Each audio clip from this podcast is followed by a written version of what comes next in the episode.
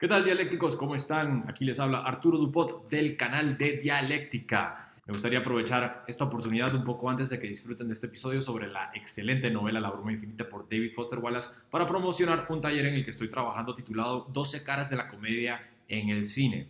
En este taller estaremos trabajando por 14 sesiones sobre distintos géneros a lo largo de la historia del cine que tratan con la comedia. Subgéneros, mejor dicho, porque en realidad lo que estaremos estudiando durante estas 14 sesiones es lo que diferencia realmente una parodia de una sátira o lo que diferencia una comedia alocada de una comedia de errores o una comedia de errores de una comedia surrealista o una comedia surrealista de una comedia de modales. Estaremos estudiando de dónde provino, cuál fue su origen y por qué desapareció y cuáles son las características que realmente la definieron durante la época en la que fue realmente popular.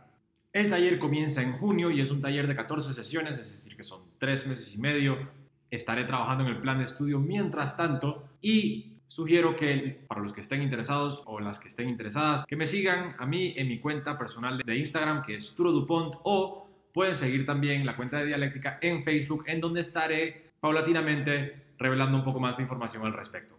En fin, los dejo con el episodio sobre la excelente novela de David Foster Wallace la broma infinita, que también es una sátira a su manera, aunque yo no la considero que, sea muy graciosa, tiene momentos graciosos, pero no pienso que sea muy graciosa. Em, por el otro lado, la sátira que estaremos estudiando en 12 caras de la comedia en el cine es Doctor Strangelove de Stanley Kubrick, lo cual es una sátira, por otro lado, muy, muy graciosa. En fin, los dejo con el episodio, espero que lo disfruten. Muchas gracias por escuchar, muchas gracias por apoyar el canal. Un saludo a todos y a todas y que viva la literatura.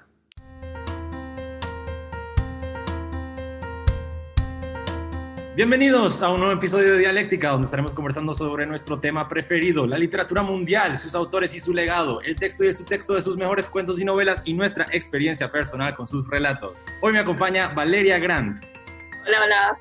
Yo soy su anfitrión Arturo Dupont. En el episodio de hoy estaremos hablando sobre una de las novelas más importantes del siglo XX, La broma infinita de David Foster Wallace. Pero antes, una breve biografía del autor. David Foster Wallace nació en Ithaca, Nueva York en el año 1962. Ha sido para muchos el novelista más importante de su generación. Sus novelas, relatos y artículos en los que la exuberancia técnica y la perspicacia filosófica son omnipresentes lo sitúan como heredero de autores legendarios y como precursor inmediato a todo lo que le sigue al postmodernismo. Wallace se suicidó el 12 de septiembre del 2008 dejando atrás un breve pero imprescindible legado. Comencemos con lo personal. Cuénteme, Mariela. Comencemos con. Perdón.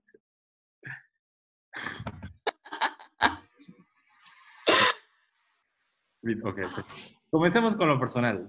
Cuénteme, ¿cómo llegó usted hasta esta inmensa novela del difunto autor La Broma Infinita y cuáles fueron sus primeras impresiones durante la lectura? Creo que por un blog llegué a el, la charla de universitaria de This is Water, esto es agua y, la narración del, del, autor y creo que definitivamente marcó un antes y un después en mi vida, aunque fuera bastante corto. Entonces me interesó muchísimo como quién era, qué es, qué es esta cosa. Curiosamente, mi hermano mayor, que ha sido una de mis, mayores influencias en la vida, antes de eso, sin que yo supiera, estaba obsesionado con Foster Wallace, tiene como siete novelas, bueno, o compilaciones de cuentos de mar. Y como tiempo después me regaló uno que se llama um, A Supposedly Fun Thing I'll Never Do Again que es una combinación de cuentos bastante insoportable, la verdad, eh, donde el mejor es el que le da título, por mucho. Y bueno, lo leí, me gustó, interesante, pero aún así, leyendo un poco más del autor, claramente hay una novela que es su novela, que es su estandarte y su representación. Entonces yo lo tenía muy en mente. Y en, en Boston, en 2000, ¿qué fue? 15, eh, andaba yo conociendo el primer amor de mi vida y había una tormenta de nieve enorme, me metí en una librería, tenía un cuarto de libros usados y estaba este, entonces yo dije, como, obviamente me lo tengo que comprar, no hay, no hay forma de que no. Eh, pero lo leí hasta como dos años después, empecé a leerlo y fue como un año de lectura. Es probablemente el, el libro que más ha durado en leer, además de la Biblia, pero sí. Eh, mis primeras impresiones es, es, bastante insoportable, pero es, es una obra maestra es absolutamente una obra maestra. Desde el, primer capítulo, el primer capítulo me enganchó demasiado como, ok, esto es. Me parece interesante que lo compró en Boston. La novela toma lugar en Boston, así que hay como una relevancia metaficcional. Muy interesante. yo también, lo primero que vi de Foster Wallace también fue This is Water, el video en YouTube, y también cambió mi perspectiva, lo vi en un momento, un momento bastante oscuro para mí, entonces como que logró alzar mis ánimos en un momento muy, muy oscuro. Eh, y eso fue lo primero que vi de Foster Wallace, eh, hasta que me mudé a Costa Rica y abrí una cuenta de Tinder y hice match con usted. y, ajá, y, apareció que estaba eh, leyendo Los Detectives Salvajes. Yo le dije, Los, Los, Detectives Salvajes es una de mis novelas preferidas. Y le pregunté cuál es su novela preferida. Y usted me dijo, La broma infinita. Me lo dijo en, inglés, por supuesto, Infinite Jest. Me dijo, tiene que leer Infinite Jest. Yo soy una de esas personas que yo creo que somos, una, somos anomalías. Las personas que, la, cuando a mí me recomiendan una novela, yo la leo. Normalmente eso nunca sucede yo creo que no conozco a ni una sola persona que se haya leído una novela que yo le haya recomendado. Quizás con este canal eso cambie, pero es impresionante. ¿En serio? En serio. No puedo creerlo. Comparto que es una anomalía. Para mí es una. Es, muy vacilón como la gente prestándome libros y, yo me los leo cuando me los dan, se los devuelvo y siempre es como.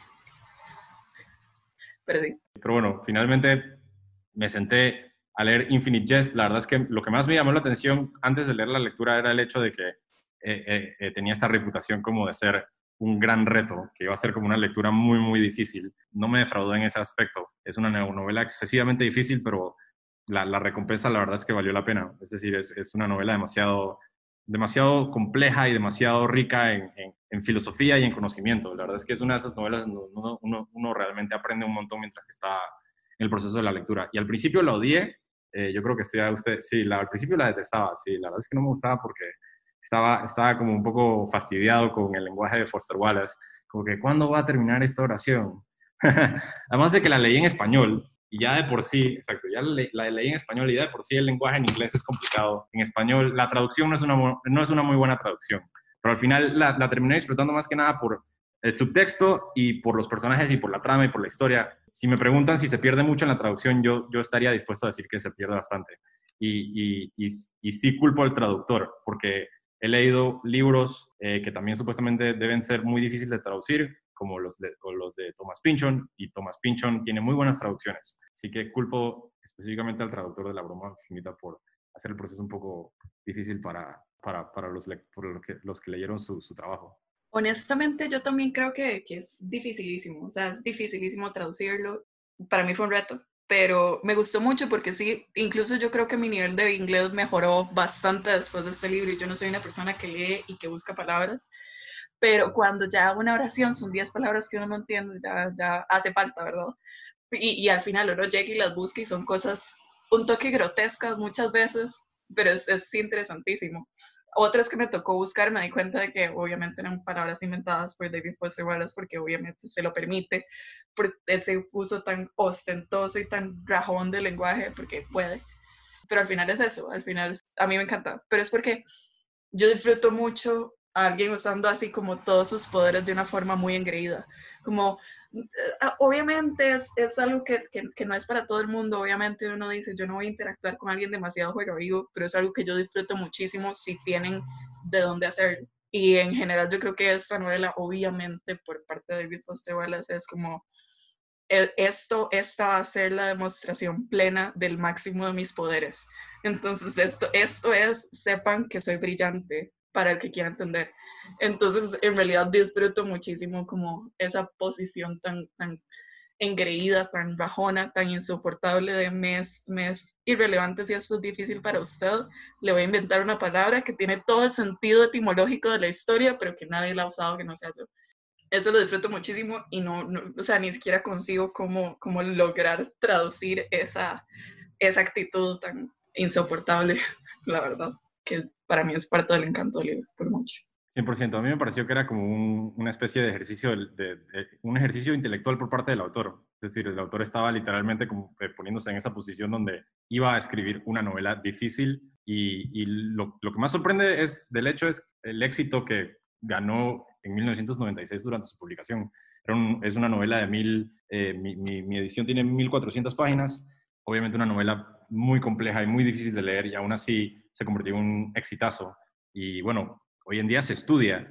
hay libros sobre Infinite Jest, hay como, hoy estaba buscando, hice una breve investigación y encontré aproximadamente 14 libros sobre Infinite Jest y dos revistas sobre David Foster Wallace. Es decir, es un libro que inspira libros. Hay, hay gente que lee Infinite Jest y cuando terminan de leer Infinite Jest se sientan a leer libros sobre la novela que acaban de leer. Es decir, tiene ese poder, pues. Y, Exacto.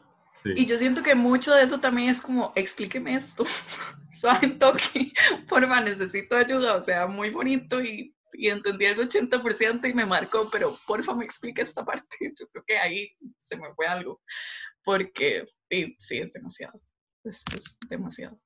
Aún así, aplaudo el, el, el, esfuerzo y el logro por parte de David Foster Wallace, aunque sea un ejercicio en la pedantería por su parte, siendo un snob intelectual, demostrándole al mundo que es realmente digno de ser un snob intelectual. Lo logró, lo logró. Es eso, estas son las obras que perduran. Y si alguien lo puede hacer, como dijo usted anteriormente, que lo haga.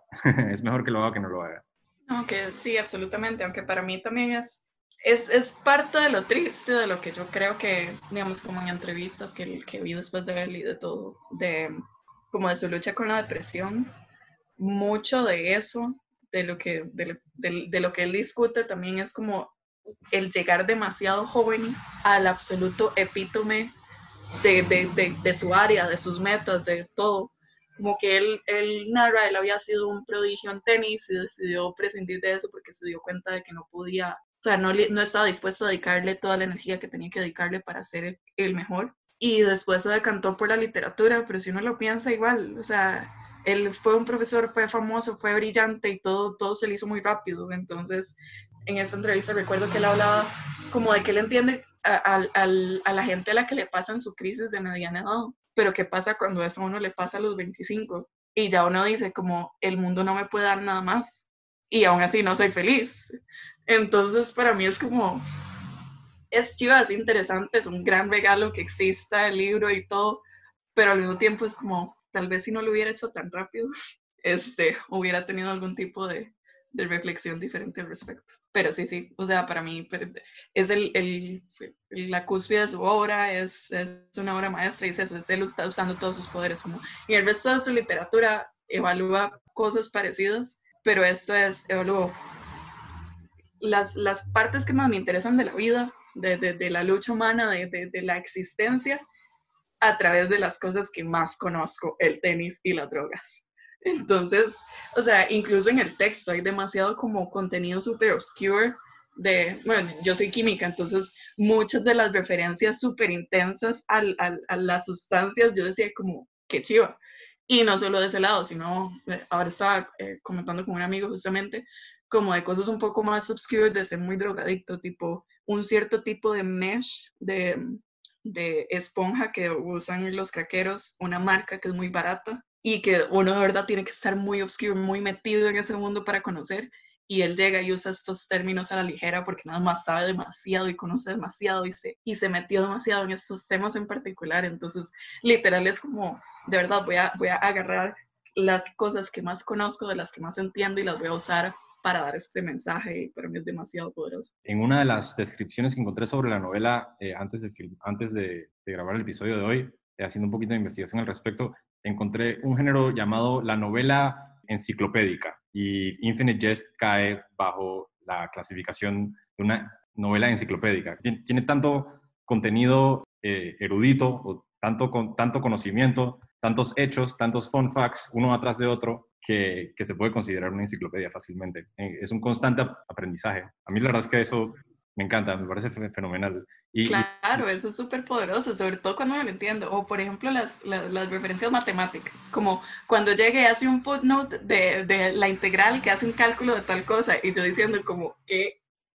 maldito, digamos, ¿cómo llegué a hacer esto? Sobre todo también sabiendo que el man era un genio matemático que escribió su libro al respecto y todo, y es como, usted es un genio en absolutamente cualquier cosa, ya calles. Pero, pero es hermosísimo. Sí, eso, digamos, yo creo que solo con el único otro libro que lo he vivido es con The Fight Club, que también el man tira demasiados como datos reales como, ok, eh, si usted quiere hacer una bomba o si usted quiere hacer tal cosa y tal otra, y ya que lo escribe con demasiado detalle y es técnico, es verdad lo que está poniendo. Entonces uno, o sea, como si genera esta incomodidad de, de tal vez esto no debería estar aquí, pero al mismo tiempo es como, esto es verdad y esto es demasiado conocimiento como empírico, útil, cosas, es como te está leyendo MacGyver, MacGyver, este, y, y eso, pero también Fight Club es de mis libros favoritos. Voy a leer Fight Club, como me considero la, eh, la anomalía, puede que lo termine leyendo de verdad, no voy a ser de esas personas que solo dice que lo va a leer.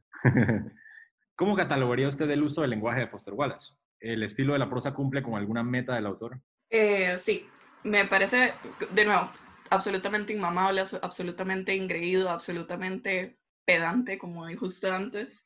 Eh, pero yo, yo creo que también se trata de esto, como que se trata de, creo que el en, general, en muchísimos de sus cuentos y muchísimas de sus, de sus novelas llega a ser incluso, eh, el, el, término que estaba discutiendo ahora era como hiperrealista.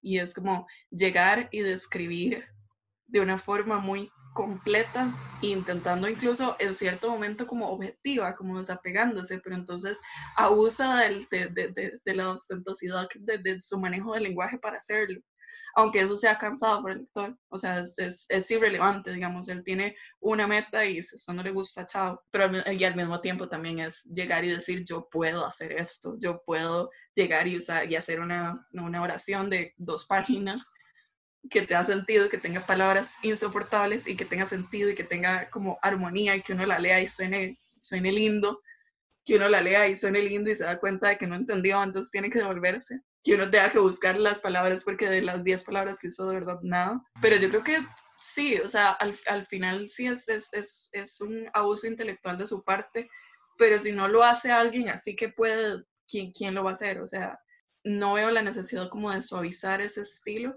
y creo que también es una de las cosas que más lo caracterizan. O sea, él también, yo, yo no me imagino lo que puede hacer haber llevado una clase universitaria con este ser humano. O sea, tiene que haber sido, o sea, ¿por qué alguien, y eso es, eso es algo que a veces la gente hace, como frenar esto para facilitárselo al espectador? Y a mí me parece bellísimo que nada más no lo haga. Y es como yo puedo, yo de verdad puedo como portray esta idea de esta forma y ¿por qué no lo haría?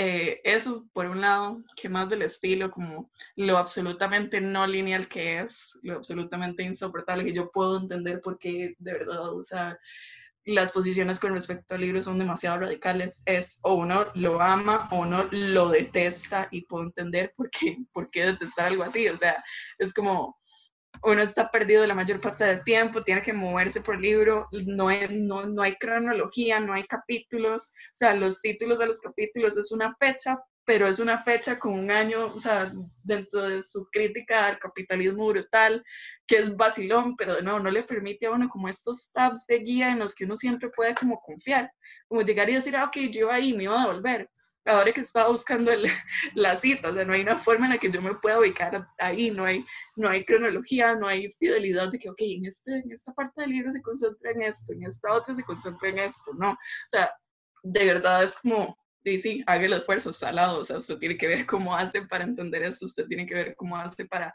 conectar los puntos y listo, o sea, en general también el, el, el uso esto de los, de los footnotes, que a mí me parece chivísima, que sí tiene su parte tradicional, o sea, sí hay mucho uso de los footnotes, que es literal como les voy a explicar esto, que es literal una frase, es como, ok, estamos hablando de esta droga, ok, esa droga la usan en tal contexto, no sé qué, para tal cosa, fin.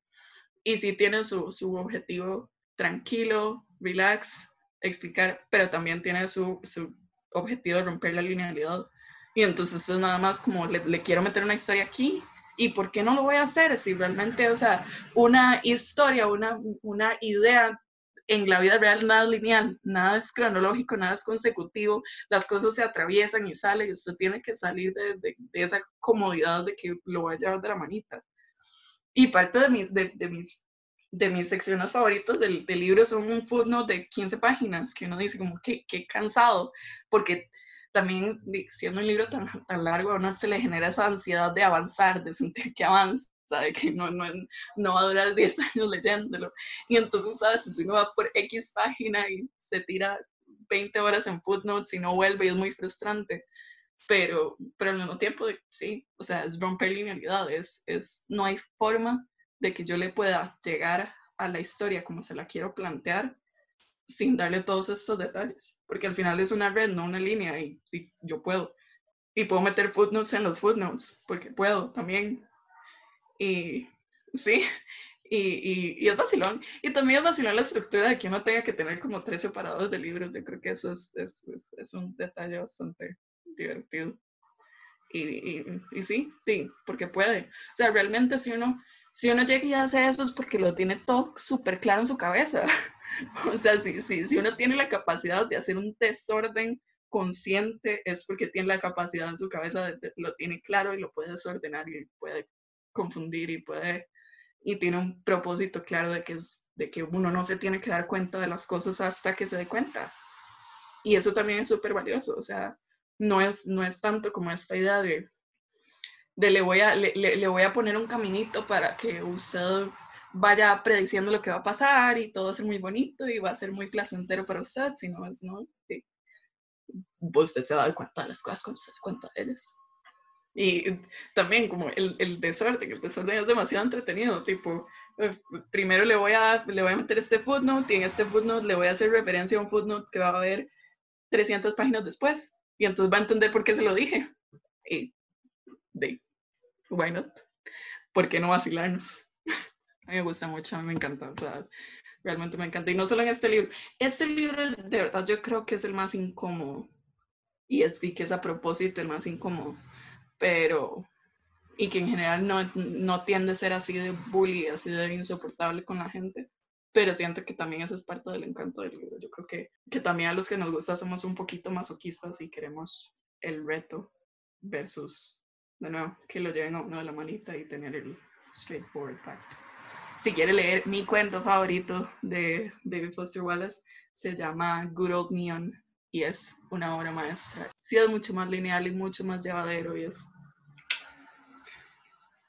Hoy estaba viendo un par de entrevistas de David Foster Wallace en la radio durante eh, entre 1996 y el 2004 y donde conversaba mucho sobre la broma infinita y en muchas ocasiones muchos interlocutores le preguntaron sobre su estilo, hablaron sobre su estilo de una manera caótica, y dijeron como, ah, rompes tantas, rompes tantas reglas. Y en dos ocasiones, en donde el, el, entrevistador dijo eso, David Foster Wallace se defendió y dijo, pero mi novela es gramáticamente perfecta.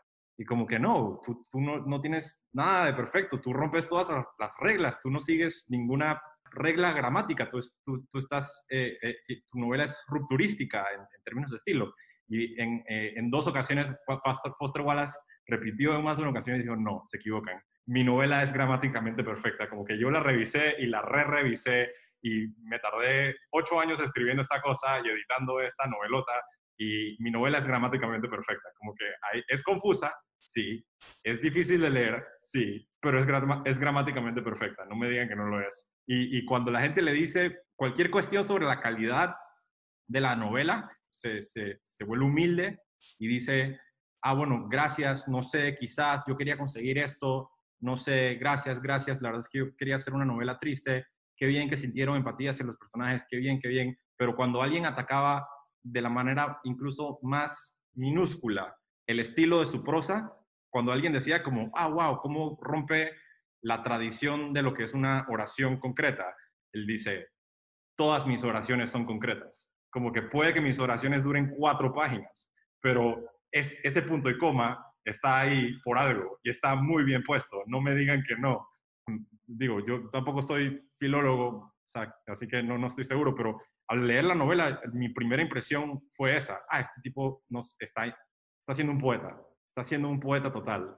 Y, y, cuando lo escucho hablar, el tipo dice, yo soy un científico de las letras. No, sí, es hermoso, pero no, es parte de su narcisismo, porque puede. O sea, si uno ya lo va a hacer, perfecto. O sea, que no le critiquen la forma, y es cierto. O sea, hay cosas que uno sí puede controlar que sean perfectas. Uno no puede controlar la interpretación de la gente, no puede controlar el efecto, no puede controlar la intención, pero no puede controlar las formas. Y también eso es algo que yo, que yo respeto muchísimo. Yo soy el, tipo de stickler que le corrige las tildes a medio mundo y, y entonces también generó mil empatía con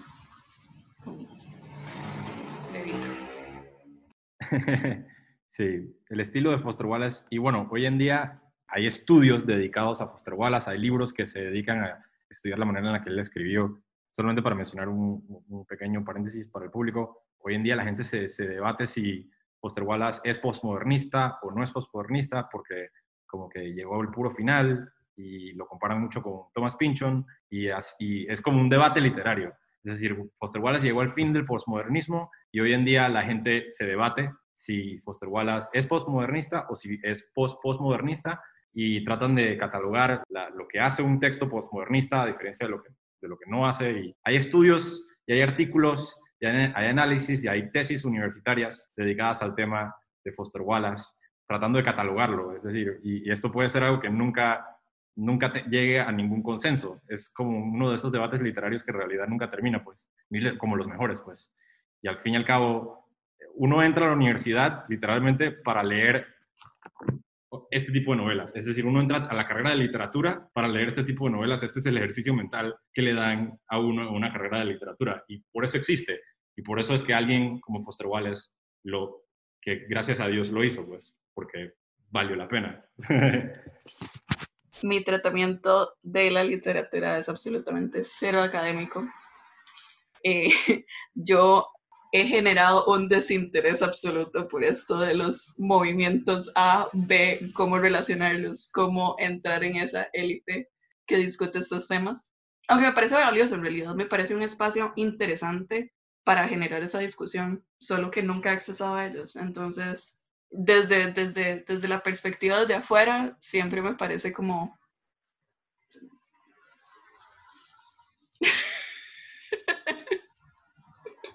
como, ok, como analicemos esto, ok, a mí me hizo sentir esto, a mí en lo personal esto fue lo que sentí en los huesos cuando estaba leyendo, esta es la perspectiva emocional que me trajo a esto y no, no, no, no tuvo ningún orden, no tuvo ninguna dirección, no me, nada me ha impulsado a este tipo de discusiones tal vez debería buscarlos. O sea, no es como que yo los, los, los doy por menos o los invalido, sino que en, mi experiencia ha sido mucho más emocional, personal, reducida. Pero me parece muy interesante. O sea, obviamente si alguien está como al final de un movimiento, si uno, si uno puede reconocer todos los autores de la época y, y yo creo que puede traer una interpretación muy sana. Yo creo que eh, en cierto, en largo momento de mi vida, yo más bien era súper súper engreída al respecto y yo decía como a mí ni siquiera me interesa saber quiénes fueron los amigos, quiénes fueron nada, yo no quiero saber absolutamente nada ningún autor porque a mí lo que me importa es su obra y yo no quiero que la historia del autor y lo que yo pueda interpretar de eso manche mi experiencia como, como lectora o como escuchando una canción o viendo una película. Yo no quiero todo este contexto porque todo el contexto entonces va a viciar mi opinión y me voy a estar robando lo que usted me está diciendo que tengo que pensar, aunque yo no quiera por mucho tiempo fui demasiado purista en ese sentido y ya después más bien empecé a valorar como, ok, qué chido saber que esta persona estaba viendo esto en este momento, justamente porque sí me da más información de la que puedo leer. Pero para llegar ya a movimientos, influencias, todas esas cosas, creo que me faltan unos años de, de, de adultez. Es un ejercicio de eh, masturbación mental. me imagino que me trato de... Onanismo. ¿Cómo? Onanismo. Onanismo. Onanismo se refiere al, al onan de la, de la novela. ¿Qué? Onanismo. No, no, no, onanismo, onanismo es una palabra para masturbación nada más me da demasiada risa.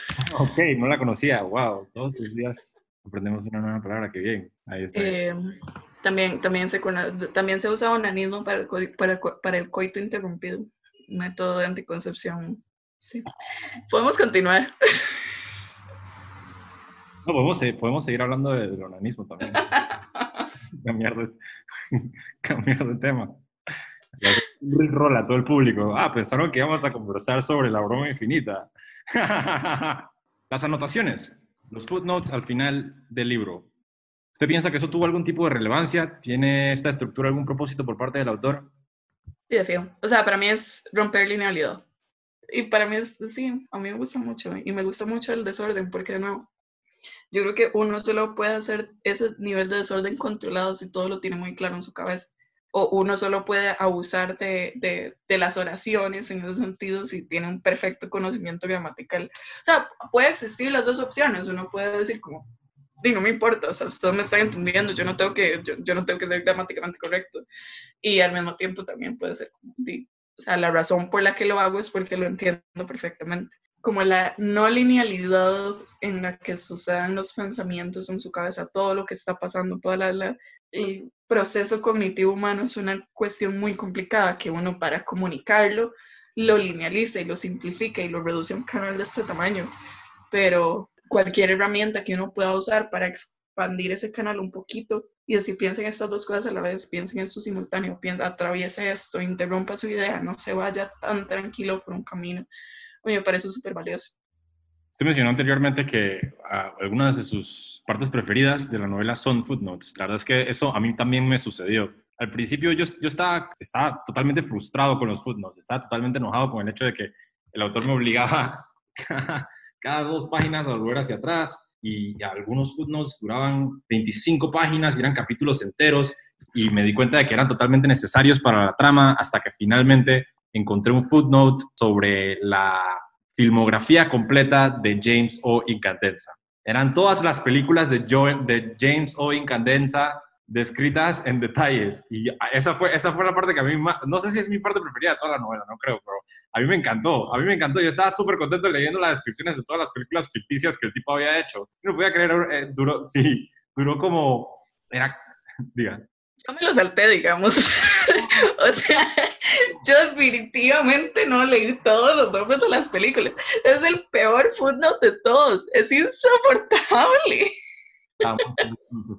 Estaba súper contento con el footnote. Toda la filmografía completa, todas las películas ficticias de ese personaje. Absolutamente insoportables. Y como uno, dos, tres, y los, y los nombres todos patéticos. O sea, que insoportable. O sea, yo, y yo pasaba páginas y yo decía, no, no para. O sea, no hay nada de esto que me vaya a aportar. Yo voy a prescindir de este footnote. Y eso nunca lo hago, pero no, no, no mi, mi footnote favorito es, es la historia de, ¿cómo será en español? Bueno, de los agentes sencillos de ruedas. Ese footnote. Los asesinos, de silla de ruedas se llamaban. Los asesinos sencillos de ruedas. Wow, el footnote en el, en el que fundamentan por qué, por qué están en sillas de ruedas. Demasiado hermoso, o sea, demasiado hermoso, demasiado vacilón, demasiado como algo que pasaría en la historia de la vida, porque es de nuevo como esta inocencia joven, adolescente, la rebeldía, la rudeza, y al mismo tiempo llegaría a decir, como si estos chiquitos estaban dispuestos a tirarse un tren y perder las piernas, ¿cómo no van a ser los asesinos más rudos sobre la historia? Que lo único a lo que le tienen miedo es a las pendientes. O sea, es demasiado vacilón.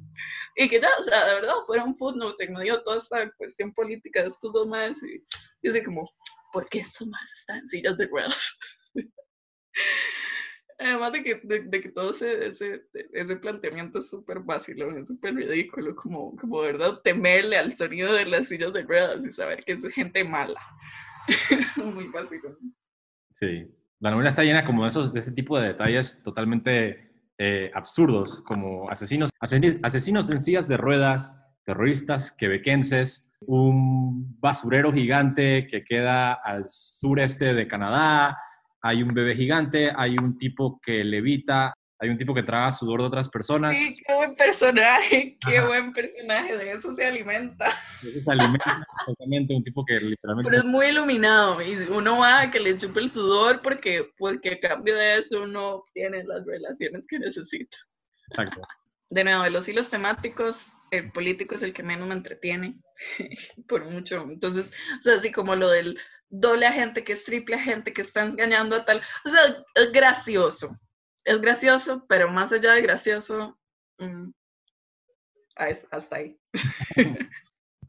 A mí me parece que el aspecto político o la, o la historia esta de la, burla capitalista o la burla anticonsumista, como que nombrar todos los años por, como productos, como que la, la, mayoría de la novela toma lugar en un año que se llama el año de la ropa interior para, adultos Depend. y el año antes de ese se llamaba el año de la hamburguesa, eh, la hamburguesa Whopper.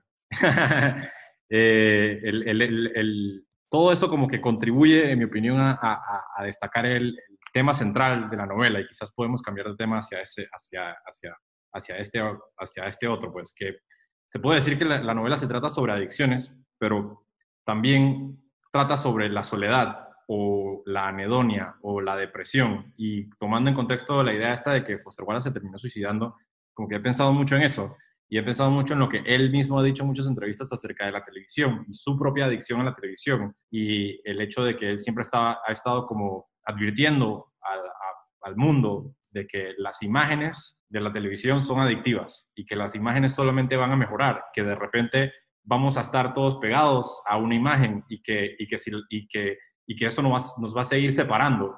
Él lo dijo en 1996, en una entrevista en 1966 estaba hablando sobre estaba hablando sobre esto. O sea, estaba hablando sobre el celular, estaba hablando sobre el internet. Bueno, hola, ¿qué tal? Lo que está viendo el público ahorita mismo. Estaba hablando sobre las imágenes, pues, exacto. La ironía. No estoy diciendo que se vaya. y, esa, esa tangente de ah. cómo la gente empieza solo a interactuar en videollamadas y se disfraza y plantea como todo está filtros. Perdón. No, no, no, no, exacto. Eso, eso sucede en la novela, exacto. Que la gente, ah, él, describe exactamente eh, eh, videollamadas describe los filtros de las, de las videollamadas, de que la gente se consigue avatares para, para cambiar su look durante las videollamadas, eh, describe Netflix, describe Netflix en detalle, un aparato que le permite a uno acceder a cualquier tipo de, de, programa desde la comodidad de su casa. Es decir, toda la idea esta de que el, el de entretenimiento es, bueno, disculpa, iba a decir algo. O sea, tengo mucho que decir al respecto, pero cuando se termine, adelante. Ya terminé, ya terminé, ya terminé, adelante. No, que, que, de que obvio, o sea, el entretenimiento es una vara súper, súper vacilona, pero, ni para mí, ok, sí, tema central, adicción, clarísimo, pero esa adicción tiene muchísimos formatos. Es como, ok, sí, está la adicción más clara, que es la adicción química, que es los personajes que están en una institución recuperándose. Y ahora que decía que Foster Wallace era adicto a la televisión, a mí una cosa que me llama muchísimo, muchísimo la atención es de que el madre era adicto a la marihuana.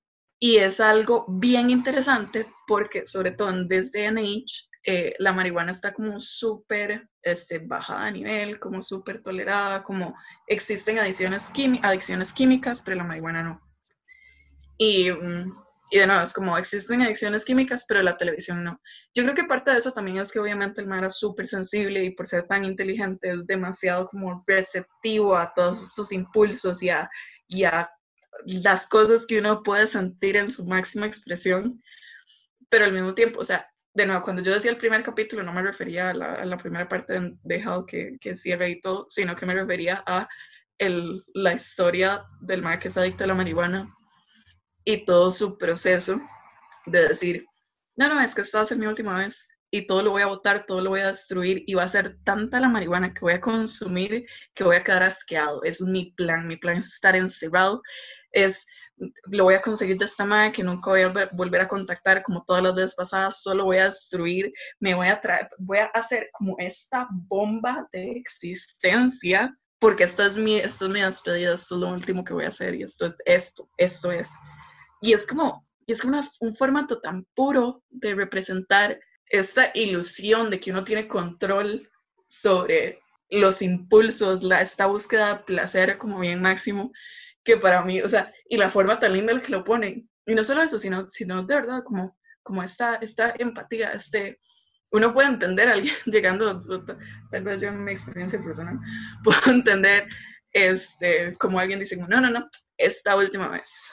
Pero como va a ser la última vez, va a ser monumental, va a ser todo lo que necesito para ya nunca necesitar nada más. Y es una forma tan hermosa de, representar una ilusión humana tan estúpida de uno engañarse a sí mismo. Pero entonces, de nuevo, es, uno entiende la adicción bajo esas luces, bajo esa demostración tan, tan hermosa de lo que se puede sentir, porque es demasiado y es se puede sentir demasiado.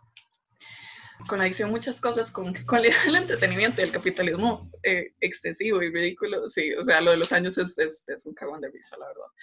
Pero, pero yo también creo, y cuando usted dice como, sí, puede predecir los celulares y todo, a mí me parece muy interesante porque, ok, el planteamiento extremo es, ok, un entretenimiento y un entretenimiento que sea tan engaging y sea tan placentero y que sea tan el epítome de, del placer humano, como cuando habla de los pixels, de las ratitas, que dice como una, una parte del cerebro que usted presiona y eso es placer profundo y absoluto o sea, llegar y, igualar ese, como, es el, entretenimiento, las imágenes, estas cosas, a la radicalización del, del, placer químico más grande que uno pueda sentir, ok, sí, es una, es un hipérbole, es una exageración, pero ¿por qué es que la gente se muere cuando empieza a ver eso? Porque los distrae, porque, porque de verdad estar viendo el entretenimiento es mucho más satisfactorio, mucho más perfecto, mucho más, vale más la pena que cualquier función física, fisiológica, cualquier otra cosa que uno quiera hacer.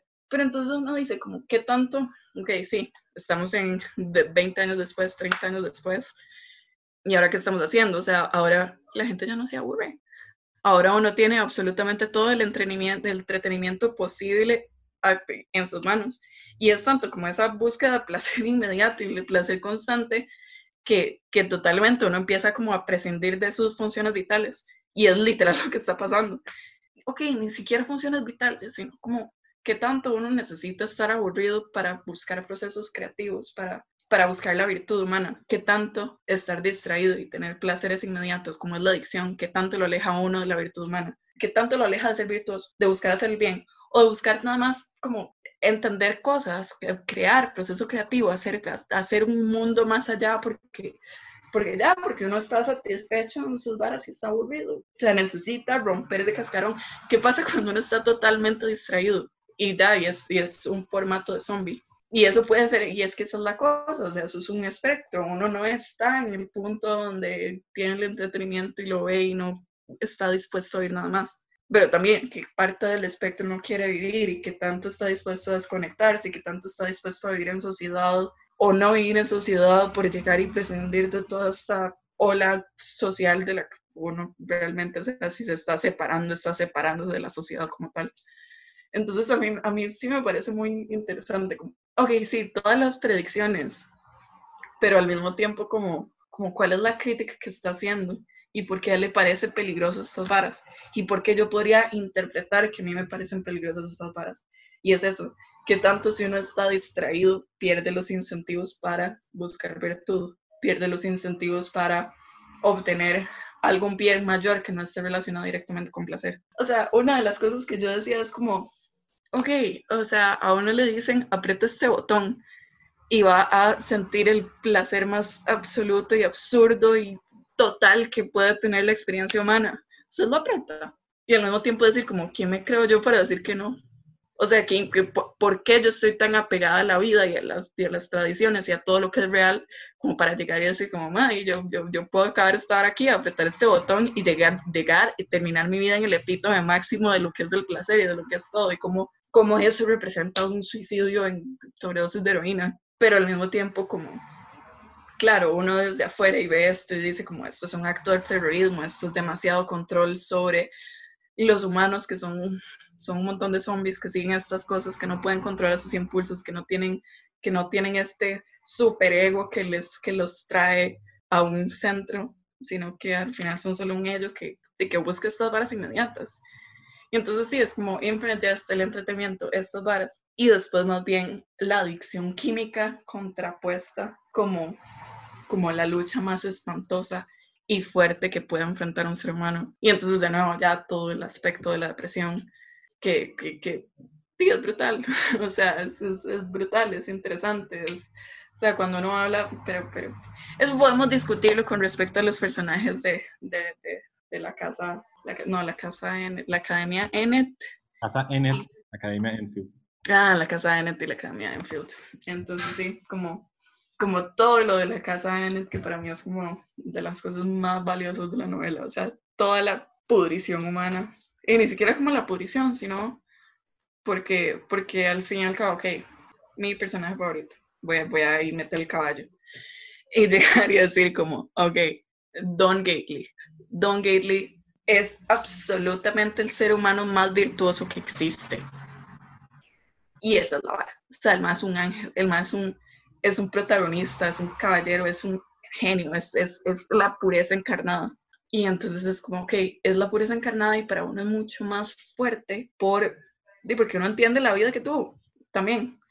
Entonces es como, fue víctima de abuso, fue alcohólico desde que fue un chiquito, pasó por todas estas cosas. Madre también, eh, en su contexto, en cierto momento fue bully por ser tan grande y pegar a la gente, y eso es lo que hacía. Y después, como todo su proceso de, de alejarse de eso, que al mismo tiempo cuando, o sea, demasiada la virtud de Don Gately, lo que a mí me parece demasiado brutalmente valioso de él como personaje es, es que uno no lo ve como analizando pensando o llegando y diciendo como, uy, qué chiva yo porque estoy haciendo esto, qué buen esfuerzo estoy haciendo, nunca es una nunca es una cuestión sobre sí mismo, sobre su análisis de las cosas o sobre lo que sea. Todo lo que hace bien es pura intuición. Y es pura intuición y es nada más como, ok, yo me voy a sacrificar por este. Esta es Cory, exactamente el personaje más podrido de toda la novela. Y ni siquiera me lo voy a cuestionar. Aquí es donde tengo que estar yo. Y no es por ser muy bueno, no es por salvar a nadie, es porque es lo que hay que hacer. Cuando el mae va superando su adicción, o sea, nunca es como, esto es lo que me está pasando, esto, bla, bla, bla, bla, bla, sino como, ok, yo veo a los cocodrilos allá que están haciendo esto, eso es mi meta. Ok, yo no entiendo nada, pero me, me, están dando una serie de pasos para alejarme de todo este dolor. Y yo lo que tengo que hacer es seguirlo. Y yo lo que tengo que hacer es, o sea, es seguir esta intuición, es alejarme del dolor, es, es toda esta virtud, es como siempre elige las varas correctas, siempre, o sea, incluso siendo el más así brutalmente grande, brutalmente violento, de haber sufrido abuso de su padrastro, todo este, este portray de, de lo que me gusta, del, del, padrastro siendo un sociópata absoluto, lo que me gusta de las moscas es cortarles una sala para, una sala para escuchar cómo gritan y cómo las otras se dan cuenta de que si se acercan esto es lo que van a sufrir. Como desde, desde, desde, la cosa más pequeña, nada más someterse a, a los tratos más violentos y aún así llegar y decir, o sea, el más absolutamente puro en su intuición, es puro a niveles en los que uno ni siquiera entiende, ni siquiera empatiza, ni siquiera dice, como ustedes así, y no sé, para mí es, es, delicioso y, y, de, las, de las partes más, o sea, todas las partes más inspiradoras del libro para mí tienen demasiado que ver con Don Gately y su experiencia, su experiencia de dolor. Eh, eso me lleva a un, ¿cómo se dice segue en español? No importa. Segue. Hemos, eh, antes, antes de, llegar al tema de Gately, habíamos escrito la novela como una sátira, como un universo totalmente absurdo y, con Don Gately, con lo que acaba de mencionar de Don Gately, eh, llegamos al tema central en realidad de la novela, que, o, algo que, la, distingue mucho de, de, otras obras que, bueno, de nuevo se consideran posmodernas. La novela es excesivamente humana, es es decir, tiene un, corazón muy, muy, muy real, muy, muy vivo y muy real. Es más, una de las intenciones de David Foster Wallace, una de las preguntas que teníamos preparadas para este episodio era, eh, ¿cuál, es, ¿cuál es la intención de David Foster Wallace? Y resulta que él ya lo dijo en realidad. Y una de sus, intenciones fue escribir una novela muy triste. Eso, eh, eh, la novela tenía tres intenciones, una de esas era escribir una novela muy, muy triste. Y a pesar del hecho de que la novela es satírica y trata con temas de ciencia ficción y un futuro distópico y situaciones totalmente histéricamente absurdas, la novela es excesivamente triste, tiene momentos excesivamente humanos y es casi como, como usted lo acaba de, describir. El protagonista de este Don Gately, al igual que, bueno, yo también pienso que Hal en realidad es un personaje bastante trágico. Eh, me parece que la tragedia de Don Gately es una tragedia muchísimo más palpable, mientras que la de Hal es un conflicto totalmente interior, pero bueno, más sobre Hal más adelante.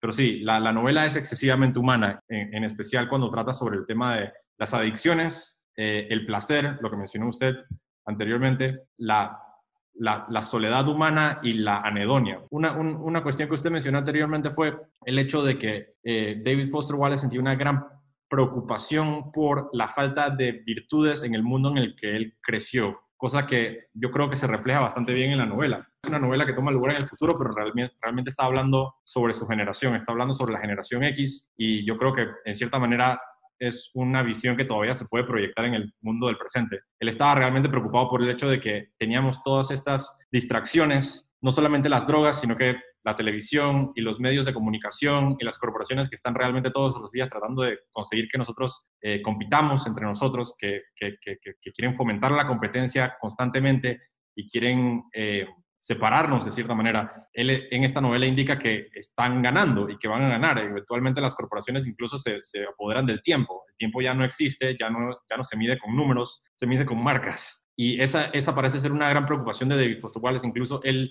ha mencionado en más de una ocasión que la empatía para él es algo muy, muy importante y que, bueno, él estaba en contra de la ironía o tenía un problema con la ironía de su generación, tenía un problema serio con la ironía, lo cual es irónico a la vez porque David Foster Wallace es un puto genio cuando se trata sobre la ironía, pero tenía, un, tenía Es decir, la novela es excesivamente irónica, y, pero él tenía un problema con el hecho de que la ironía no ofrecía soluciones, sino que la ironía eh, sin la ironía por su propia cuenta solamente apuntaba hacia un problema y no lo resolvía. Y David Foster Wallace estaba como preocupado por el hecho de que, de que no, no creaba, de que los seres humanos todos los días nos separamos más y más. Y, y mientras que estaba leyendo la novela, eh, una de las primeras impresiones que tuve fue que cada vez que eh, el foco de la novela cambiaba hacia un personaje secundario que no tenía absolutamente nada que ver con ninguno de los protagonistas o un personaje nuevo, lo cual sucede muy a menudo. Uno está leyendo y de repente aparece un personaje que no apareció, es la primera vez que aparece y, y, David Foster Wallace le dedica 50 páginas a un personaje que acaba de aparecer por primera vez. Y uno, se, uno como lector se frustra y siente una gran frustración al respecto. No fue hasta el puro final de la novela donde empecé a, a mentalizar la idea como si fuesen personas de verdad. Es decir, la novela es un ejercicio de empatía, en cierta manera uno está interesado en la historia de Don Gately, uno está interesado en la historia de Hal Incandenza y de los Incandenza, y de repente aparece un personaje que está en una reunión de Alcohólicos Anónimos y el personaje empieza a relatar una historia que dura 70 páginas y uno como lector se frustra porque está leyendo sobre un personaje que en realidad acaba de aparecer y uno está pensando como quiero seguir, quiero saber lo que va a pasar con estos otros personajes, quiero saber lo que va a pasar con la trama, quiero saber sobre los personajes que a mí me interesan, los, en los que he invertido ya mi empatía. Y Foster Wallace dice, no, esta novela se trata sobre el universo de verdad y es hora de que el, lector practique la empatía, literalmente practique la empatía mientras está leyendo la novela y que se acostumbre a leer sobre personas que en realidad no tienen relevancia a la trama. Y, creo que ese es uno de los temas principales, pues la preocupación por el autor con la virtud, además de, claro, las adicciones, a lo cual ya vamos a, a llegar a eso también. No, que, me, que a mí me encanta, más bien muchos de esos personajes también son parte de mis, de, de, mis secciones favoritas del libro. Es como, no sé, una de las escenas más crudas del Enid House de, de, de esta chica que tenía una hermana a la que ni siquiera llamaba como ella, sino que la llamaba como it, como eso, porque era una un vegetal y toda la experiencia horrible que, o sea, ni siquiera, ni siquiera me siento muy cómoda contándolo porque así es la historia. Y aún así es, es, es, demasiado fuerte, es demasiado fuerte como la, la emoción que causa en uno, no solo por eso, no solo como por la historia horrible en sí, sino para mí lo más valioso, que es la perspectiva del resto de la gente en la casa, que todos más bien encuentran un choque súper fuerte en en esta chica que está contando toda su historia, que es claramente horrible, que es espantosa, pero entonces ella dice como, pobrecita yo, pobrecita yo, por mí, a mí me pasó esto, esa es la razón por la que soy adicta. Pobrecita yo, y pobrecita yo, y pobrecita yo. Y entonces ok, sí, la historia es crudísima. Y yo siendo yo, inicialmente nada más lo hubiera recibido como, sí, pobrecita ella. Y después, como leer la posición del resto de la gente, decirles como, usted puede hacer lo que quiera en este lugar, nadie le va a impedir la entrada, nadie esto. Pero la única cosa que no le vamos a respetar y que no vamos a considerar justa es que usted no asuma la responsabilidad por lo que está pasando. Y es como, hay 40 personas aquí que han tenido historias peores que la suya y ni siquiera es tanto como porque nos molesta, sino porque usted no entiende el, el sentido real que la va a llevar a curarse, que es en parte dejar de esta historia de auto de victimización y, de, y demás. Pero entonces, como yo, como una persona totalmente abstraída de ese mundo pesado, o sea, yo llego y leo esto y puff, y después leo la contraparte de gente diciendo como el, el camino a la recuperación es este y esto es una bañazada y esto no puede estar comportándose así. Y es como, no sé, o sea, es, muy importante cómo le van a enseñar uno a uno eso a partir de los personajes principales que tienen sus propias luchas. O para mí un tema interesantísimo que, que eventualmente probablemente también voy a hablar de eso, que es, que es el, el aspecto físico del, de la adicción y del dolor físico de la adicción y de la, de la abstinencia y de cómo eso también lo presentan con un personaje totalmente aleatorio, un travesti eh, encerrado en un baño que pasa tres días ahí, cuatro días ahí, que el mal lo único que hace es vomitar, sufrir sentir en carne sufrimiento puro. Y es como, y sí, ese personaje, ese es el propósito. Y uno se da cuenta de que es el hermano mayor de un chiquito chineado que está en el eh, Academy, ETA. Entonces, a mí en realidad me parece súper valioso. Tengo otra. me parece súper, súper valioso, como, no sé, como esa inmersión, porque yo creo que de nuevo la, toda la experiencia humana depende mucho como de, las circunstancias y lo que se puede vivir, lo que se puede sufrir, lo que uno puede entender, no solo como el hilo conductor que nos hace a todos personas, sino también como los aprendizajes que, ciertas experiencias extremas son las que lo, dejan más claro. Entonces, como esa inmersión de personajes aleatorios para mí también es súper valiosa. Súper valiosa. De nuevo, sobre todo los de la casa. Bueno, los, los, los carajillos también son una, son una gozada. O sea, la, vivencia de los carajillos, la relación entre ellos es muy fácil, pero, pero obviamente es mucho más cruda la de la, cara, la de la casa de adictos terminé disfrutando las discreciones, al fin y al cabo, pero sí fue algo que tuve que, tuve que reentrenarme. Es decir, no estaba totalmente acostumbrado a, a, que me interrumpieran la narrativa de esa manera con personajes eh, aleatorios, pues, de cierta manera. Pero al fin y al cabo, como que aprendí, aprendí a leer ese tipo de literatura o aprendí realmente a, a empatizar con esos personajes que aparecían repentinamente, porque como, como lector ávido estoy muy acostumbrado a seguir una línea recta y bueno, por supuesto, eh, Infinite Jest es un libro que está escrito para ser, se tiene que leer como si fuesen dos libros a la vez, no tiene que estar pasando de un lado a otro y de repente al, principio estoy haciendo esto, no se veía, pero em, y es como yo aquí ahorita atravesándole el caballo cuando usted quiere ya completar una idea y yo le digo como, no, lo que yo tengo que decir es importante y si no se lo digo ya, entonces usted me va a llevar por otro lado y no, no me sirve, sorry. O sea, mi objetivo y el objetivo de toda esta conversación es uno y, y para eso no puede ser de forma tradicional y no puede ser lineal y sorry, sorry ahí. Lo, lo, poco que conocemos sobre la película Infinite Jest, porque Infinite Jest es, una novela, pero dentro de la novela de Infinite Jest hay una película que se llama Infinite Jest, La broma infinita por James O. Incandenza, y una cuestión que a mí me pareció muy interesante, pues porque yo también a la vez soy cinéfilo, entonces estaba como muy interesado en la, vida de, del cineasta ficticio este de James Orin Incandenza, eh, aka Joy, que es un tipo que se suicida, pero se llama Joy, o le dicen Joy. Me imagino que ese es uno de esos eh, chistes por parte de David Foster Wallace, o quizás no. Pero eh, James O. Incandenza dirige una película que se llama La Broma Infinita, y La Broma Infinita eh, se convierte en una película que es tan adictiva que cuando la gente la ve, como había mencionado Valeria anteriormente, muere por deshidratación, pues, porque no se pueden levantar, no pueden hacer nada más porque están entretenidas. Eh, cualquier persona que la ve termina como un vegetal. Y lo poco que se sabe de la película, porque nadie, nadie, nadie puede hablar de la película, pues, porque cualquier persona que ve la película termina en un hospital. Entonces nadie sabe qué contiene la película, pero lo que sí se sabe es que la intención del director, James Boring Candenza, era crear una película en donde no hubiese un protagonista, es solamente como un paisaje de personas, como si fuese un, un restaurante, y el nivel de sonido del diálogo de todo el mundo está nivelado por igual. Es decir, que todo el mundo está hablando a la vez y no hay concentración en ninguna parte, pues todo, no hay protagonista.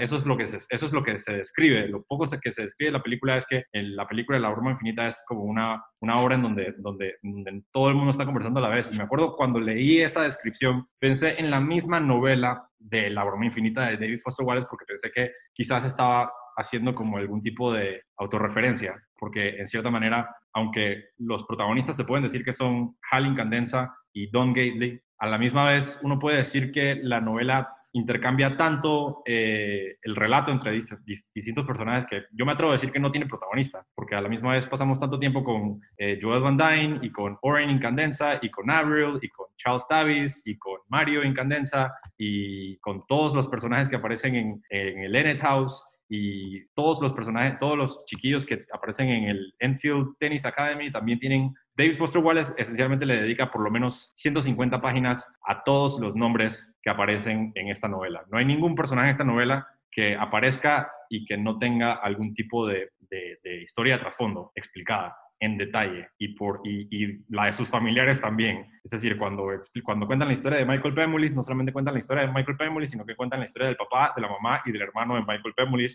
Y estos personajes ni siquiera los volvemos a ver. Solamente es como para que sepamos quiénes son cada uno y por separado y, y, en detalle.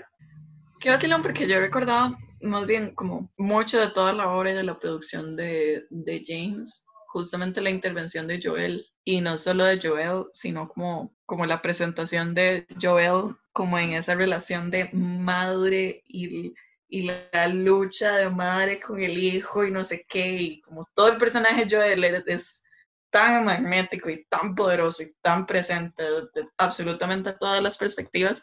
Yo estoy convencida de que en Infinite Jest sale Joel Chinga. Esa es mi, esa es mi teoría. Chinga, Chinga significa desnuda. Sí. sí. Es una muy buena teoría, es una muy buena teoría, exacto, porque, wow, no lo había pensado, pero es una muy buena teoría porque toda la película, perdón, todo, durante toda la novela, durante toda la novela describen a Joel como la mujer más bella del mundo. Es, e, es, más, ella tiene que utilizar una... Eh, Uy, eso es bellísimo. Para mí es una, es, es esa historia, para mí es brutal. También cambió totalmente mi perspectiva de la vida. El, la idea del, del, ¿cómo es? Las personas eh, hideously deformed, como deformadas de una forma tan, tan espantosa que forman una sociedad aparte y, y usan velo, pero pero para mí es, eso es tan brutal porque es, es justamente, ok, ahora, bueno, mundo progre, toda esta evaluación de, primero, la posición de sea positivo, quiera ser automor, y ahora la, la, contraposición de uno no siempre tiene que ser positivo y el positivo, ser positivo es nocivo y no sé qué. La idea, ok, usted es una persona que es tan fea o ha sido deformada de una forma, de, de una manera tan profunda que usted se pone un velo. Y es la historia de, si, si, si uno piensa en alguien en, o en los velos o los demás, o lo demás, como en la vida real uno piensa, ok, las chicas que usan burka ahorita, y uno dice, como sí, sí, es parte de un sistema opresor, uno debería tener la libertad de mostrarse. Y más bien en esto es la propuesta contraria. Es como, como yo escojo este velo, ¿y por qué lo escojo? Y es la lucha de llegar y decir, yo estoy tan deformado yo, Valeria, sufrí esta cosa que de verdad mi lucha y mi, mi exposición a otros me provoca dolor. Y mi dolor ni siquiera es que usted me vea, sino que usted me ve y usted está incomodísimo y al mismo tiempo espera que yo no me sienta incómoda. O sea, al mismo tiempo mi virtud tiene que ser estar orgullosa de mí misma y llegar así como, no sé, como tipo la, la, la, la onda súper fuerte de automor de ahorita. Y es decir, como a mí no me importa si soy obesa y si soy fea, yo tengo que mostrarme al mundo como poderosa y tengo que quererme, porque yo no puedo aceptar que me duele que usted me vea con esta cara fea. O sea, porque no, yo no puedo aceptar que si yo entro a un supermercado y todos se me quedan viendo, eso me provoca dolor. porque tengo que fingir que no me estorba? O sea, de verdad, como esta exposición, solo la exposición me genera dolor, no solo por el hecho de, que, de estar expuesta, sino porque usted exige que a mí no me importe porque si a mí me importa, eso demuestra debilidad, eso es que yo no me quiero, eso es que yo no me presento de una cierta forma. Entonces para mí es como, es tan chido y tan fuerte llegar y decir, es mi forma de liberarme, llegar y ponerme un velo. Y que no sea solo yo, sino que sea una comunidad, una comunidad. Y todos nosotros escogimos esto porque simplemente, o sea, yo no, no pretendo tolerar sus miradas, yo no pretendo serle incómodo a usted y serme incómodo a mí, y ese es mi derecho mi derecho es de verdad no tener que, exponerme a esto. Y yo puedo ser vulnerable así, yo puedo como sufrir esto así, y esto me puede doler, y puedo escoger ocultarlo. Y, y para mí es interesante, no solo en ese sentido, sino en el sentido de, ok, esta es la radicalización del aspecto físico, pero que tanto uno tiene derecho a escoger los velos emocionales de, de, de las formas en las que todo el mundo está deformado. Entonces, para, para mí es, es, riquísimo y, y, eso, ese derecho de decir, me voy a poner un velo y punto. Que, que para mí también es un conflicto muy profundo porque, eh, em, el, mi cuento favorito de, de Foster Wallace, te, cuento un poco la propuesta, es, es, una, es un narrador protagonista. ¿Puedo repetir el nombre? ¿Puedo repetir el nombre? Eh, Good Old Neon es una brutalidad, es que es demasiado poderoso, o sea, demasiado poderoso. O sea, yo creo que, digamos, casi, casi, casi, que si tuviera que escoger o Infinite Jest o Good Old Neon, podría casi escoger Good Old Neon, como por también la fuerza que sean 40 páginas y, y eso, lo accesible que es y, en cierto momento me, me, acuerdo como que le conté a mi hermano, porque no, a mi hermano le gusta mucho. Yo tengo cuatro hermanos mayores, entonces, pero es mi hermano mayor. Y, Y yo como, le este cuento es brutal. Y yo estaba así hablando con mi hermano, no sé qué. Y me hace mi papá como, ¿de qué trata? Y de verdad mi respuesta fue como, de, de, ser humano. El cuento se trata sobre la experiencia de ser una persona, eso es. Y mm, la propuesta del cuento es un narrador de protagonista que básicamente se, ha considerado un impostor desde que nació. Este, este sufrimiento de no encontrar la felicidad, de intentarlo de todos los formatos posibles, todos los formatos que le dice la sociedad que haga, como vaya, hágase cristiano, haga yoga, em, medite, eh, participe de todas estas varas.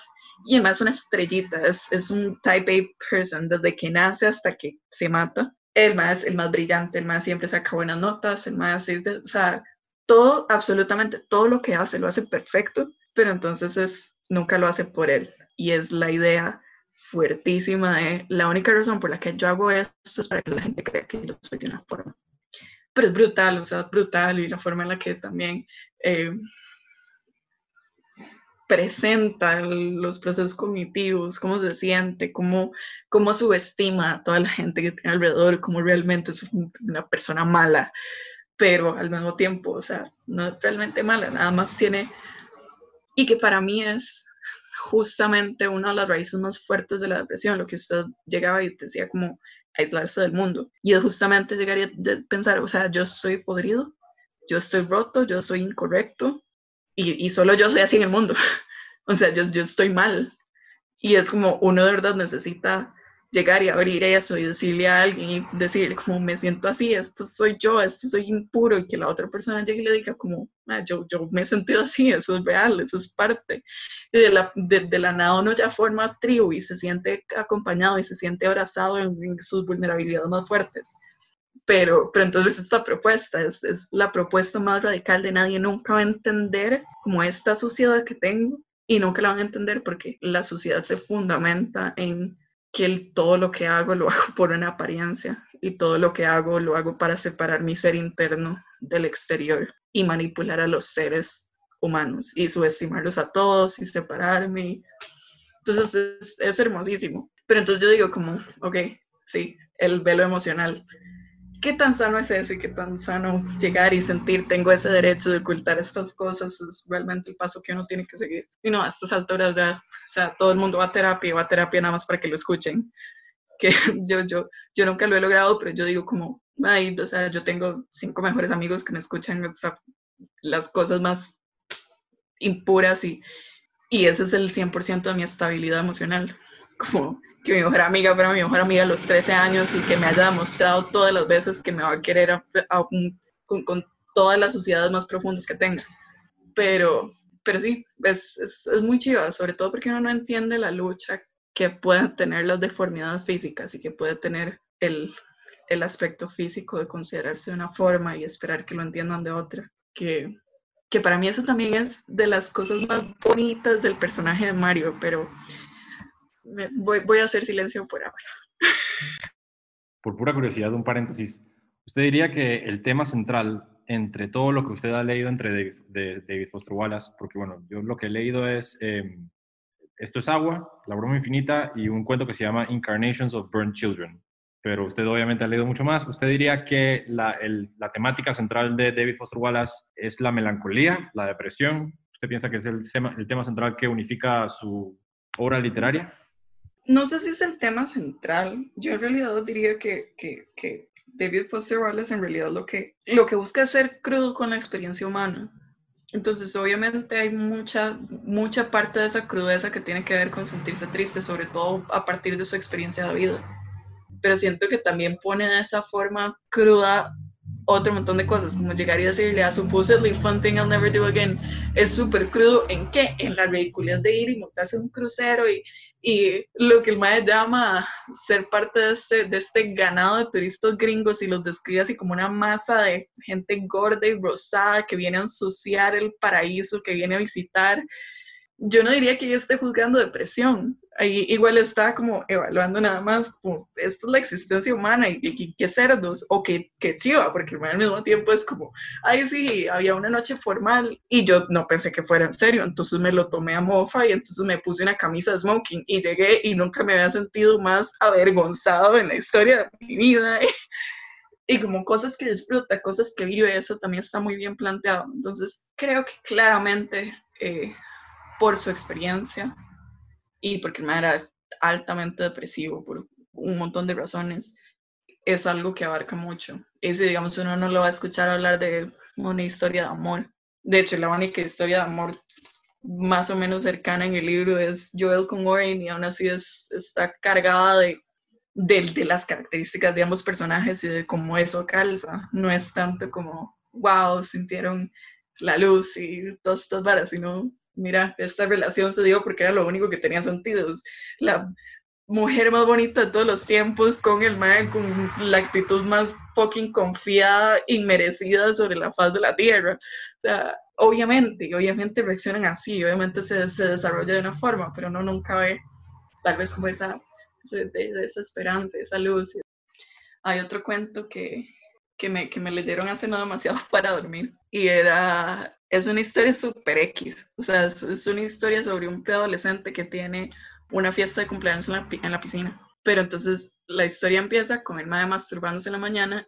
Es una descripción súper grotesca. O sea, es como que, como que cuando se pone a detallar lo pegajoso, o sea, es una vara brutal. Y después cuando está en la piscina también es como, todo es como muy, muy, muy, muy, muy grotesco. Y entonces me, me, me, me decía mi amigo cuando lo estaba leyendo todo, es como, esto es hiperrealismo y, y, realmente el man está como intentando ser objetivo a la forma de escribir a detalle cada absoluta cosa que está sucediendo. Entonces uno se da cuenta más bien como, ok, ¿qué tanto de esto?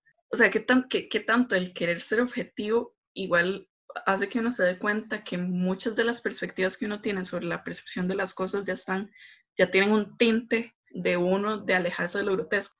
Yo jamás describiría el semen del carajillo o sea, porque me incomoda, pero eso no lo aleja de, la hiperrealidad de qué es lo que está pasando y de, ya abstraerse totalmente de estar contando una historia. Sí, tema principal, o sea, melancolía, depresión. ¿Depresión es igual a adicción? Mm, yo no lo creo. Y yo creo que el tema de la adicción es mucho más presente en el libro que la, que la tristeza. Y justamente creo que la, que, que la adicción, muchos en muchos contextos más bien puede ser una experiencia muy placentera y de mucho input positivo. Y nada más uno como está afuera, es como, en cierto momento, ¿quién fue, quién fue el que dijo? Fue un, actor ahí millonario que dijo como, no, la cocaína es una belleza, es una belleza, el problema es cuando a uno se le acaba la plata para comprarla. Y entonces es como, sí, sí. Yo pienso que detrás de toda adicción hay, hay no necesariamente una depresión, pero hay una causa. O eso es algo que se, se explica mucho en, en programas también, que eh, la adicción es la manifestación de un problema, pero el problema es otro. Y por eso es que muchas personas requieren de, centros y no solamente, es decir, hay, hay, un proceso químico de abstinencia, pero también hay un, un proceso psicológico de terapia que normalmente apunta hacia otro tipo de problemas. Por ejemplo, algo que se examina con el personaje de Hal, por ejemplo. He estado pensando mucho en quién es mi personaje preferido en la novela. Yo creo que mi personaje preferido en la novela es Hal, porque es el personaje con quien a, quien más termino como analizando al fin y al cabo. Antes de este episodio me puse como que a pensar en todos los personajes, en toda su redondez y la verdad es que al fin y al cabo terminé pensando en Hal, no solamente en, eh, no solamente en Hal, pero terminé, pensando en, en, Hamlet también, pues porque Hal es como un, un, juego de palabras con Hamlet, porque la novela está, el, el título Infinite Jest viene de eh, Hamlet, la obra de Shakespeare, y Hal es una especie de retrato de, de Hamlet porque Hamlet es conocido también como un personaje que es caracterizado por su indecisión. Kurt Vonnegut eh, describió la, forma de las historias y tiene charlas y tiene libros al, respecto de que todas las, historias se pueden dividir en, en, historias que tienen un protagonista que comienza con una buena fortuna y luego entra a la mala fortuna y, o viceversa. Y que todas las historias se pueden medir de esa manera, que si uno pone como una gráfica, uno puede decir como, ah, puede hacer como una, una línea que, traza el recorrido de un protagonista que pasa de una buena situación a una mala situación. Y Kurt Vonnegut menciona siempre, o menciona, ha mencionado más de una ocasión a Hamlet, como la historia que contiene una estructura que más se parece a la de la vida. La mayoría de la, obra de Hamlet trata sobre un personaje que está tratando de decidir qué hacer. Son cinco actos donde el conflicto interno de Hamlet es enteramente eso, que valga la redundancia, es enteramente interno. Hamlet está tratando de decidir to be or not to be, si debería de actuar o si debería de no actuar. Y Hal, durante toda la novela, siente esta excesiva depresión. Él lo describe como una anedonia, y busqué lo que significa anedonia en Wikipedia, es una condición psicológica que no, que no nos permite sentir placer. Hal es un tipo que está, al igual que David Foster Wallace, exactamente. Hal, al igual que David Foster Wallace, está muy adicto a la marihuana, está muy, muy, muy adicto a la marihuana. Y la adicción a la marihuana es algo que es relativamente tabú porque la marihuana hoy en día es muy, muy aceptada. Entonces, cuando uno dice, ah, hay adicciones a marihuana, es, es muy probable que muchos millennials digan que no. Y la, y la abstinencia a la marihuana también es algo muy real y es algo que describe David Foster Wallace muy en detalle y es algo que está basado, en, obviamente, en su propia experiencia. Pero Hal pasa toda la novela con una severa falta de comunicación, con un dolor totalmente interno, ni siquiera un dolor, yo le diría que lo que siente Hal es un vacío, es un, un, eterno vacío existencial, él realmente no puede conectar con nadie y por eso es que solamente logra comunicarse con Mario, porque Mario es una persona que, sí, Mario es lo máximo, Mario es una persona que está totalmente segregado y marginalizado por la sociedad y Hal solamente encuentra consuelo ahí, bueno, sí, pues porque Mario está, más o menos, me va a corregir. Bueno, déjame terminar el punto ya, ya nada más. Ah, no, dale, dale, corríjame, corríjame. Adelante, adelante, adelante. No, ok, está bien. está bien. Bueno, lo que iba a decir era que sí, que Hal logra conectar con, con, Mario, pero con nadie más. Es más, durante un momento dado, eh, James O. Incandenza incluso dice que él, eh, él hace Infinite Jest, la película, la broma infinita, específicamente para poder conectar nuevamente con Hal, porque él se siente perturbado por el hecho de que Hal no habla o que no se comunica con nadie. Y bueno, iba a llegar a mi escena preferida de la, de la, de la novela. Exacto, sí. mi escena preferida de la novela es cuando Hal finalmente tiene una conversación privada con Mario y Hal finalmente confiesa cómo se siente. Y es la primera vez, porque David Foster Wallace en realidad no le gusta ser muy obvio al respecto. Entonces David Foster Wallace nunca, nunca en ningún momento dice, específicamente cómo se siente Hal, sino que lo demuestra a través de acciones y a través de argumentos incluso filosóficos. Hal está es un tipo brillante, es brillante, es brillante, es una de las personas de hecho, me sorprende el hecho de que todos los estudiantes en la academia de tenis Enfield son brillantes. Están en, una, están en una academia de tenis, pero son como físicos matemáticos. Juegan el escatón, ese juego matemático que es la cuestión más complicada del planeta. Exacto, es excelente, es excelente. Pero me sorprende que están en una academia de, en una academia de tenis, pero piensan como si fuesen... Ajá, habla, diga, diga. Yo tengo algo que decir al respecto, porque ese, ese tipo de clichés siempre me han estorbado demasiado, como llegar y decir como, uno tiene que escoger entre qué es bueno, o sea, o es bueno para los deportes o es inteligente, pero no puede ser los dos. Y eso es como, como en esta película, creo que en español es mentiroso, mentiroso, que, que el madre le dice al chiquito como, eso de que la belleza es interior, eso solo lo dice la gente fea. O sea, yo siempre he pensado que todo este, este, este esta premonición, o sea, en cierto momento me pasaba, o, o, o, lo vi pasar mucho en la vida como esto, de que la gente que se decide por las letras llega y dice como, ok, yo me decidí por las letras porque no me gustaban las matemáticas. No todas, pero, o sea, la gente que dice eso, porque dice eso. Y entonces ven a alguien que es bueno en matemáticas y es como, ah, sí, pero fui súper malo en, letras o inglés o lo que sea. Y es como esta necesidad de decir como, como a mí me falta esta vara, entonces es porque el mundo es justo y todo está bien repartido, pero esta gente que es buena en esto no lo puede ser. Y al final yo siempre termino, de, he llegado a la conclusión de que, de que la gente que es brillante puede perfectamente ser brillante en todo y es una cosa que pasa. Yo, yo por mucho tiempo di clases y le di clases a chiquitos millonarios y cosas así. Y era súper típico de las profes de inglés que decían como, pero qué raro, es tan bueno en inglés y también en matemáticas y habla con la gente, uno lo esperaría a ti ahí todo nerdillo y no sé qué. Y yo como,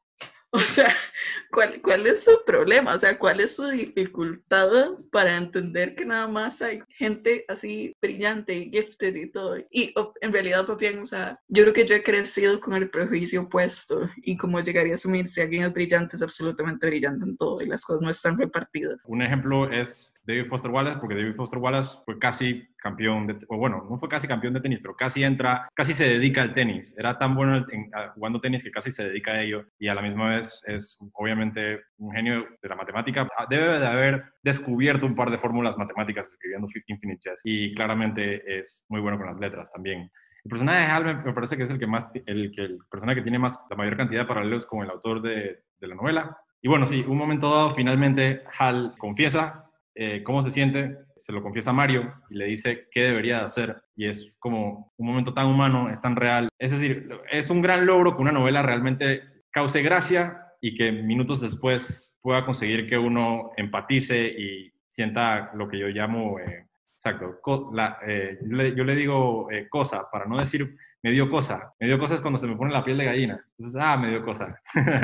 Entonces, sí, ese, ese, es un momento en donde a uno le da cosa, pues. Finalmente, al confiesa que tiene un problema. Está preocupado por el torneo que viene de Whataburger, está preocupado por su adicción, está preocupado porque, porque no puede conectar con el mundo, porque se siente aislado, porque no, no, puede no se puede comunicar, tiene problemas para comunicarse. Cuando Hal habla, una cuestión interesante de Hal es que cuando Hal habla durante toda la novela, él todo lo que dice es excesivamente brillante, pero nunca habla sobre sus sentimientos o nunca habla sobre él. Pero todo lo que dice Hal es como hechos como que dialécticos. El tipo está siempre pensando sobre ciencia o lenguaje o, química o matemáticas, pero en ningún momento dado, hasta ese momento, cuando, cuando conversa con Mario, finalmente dice, coño, tengo, estoy en problemas y Mario le responde la, línea perfecta. Y, yo, y esa línea a mí me encantó. Y después haciendo un poco de investigación antes del episodio, hoy me enteré que es una línea popular. Así que me siento un poco menos hipster ahora al respecto, al elegir una, una línea, una línea popular del, del tech, de la novela. Pero sí, es cuando Mario le dice, Hal le dice a Mario, ¿qué debería hacer? Y Mario le responde, lo acabas de hacer. Y ahí termina el capítulo. Es como, acabas de conversar con alguien, acabas de compartir tus sentimientos, acabas de buscar ayuda. Eso es precisamente lo que tenías que hacer. Y sería súper optimista decir que, ah, bueno, de aquí las cosas mejoran y Hal sale adelante y, todo sale bien, pero desde el primer capítulo ya sabemos que ese no es el, no es el hecho. ¿Tiene algo que decir al respecto? Sí, voy a corregir esto de que Hal es, eh, de que Mario es un ostraceado de la sociedad. O sea, no.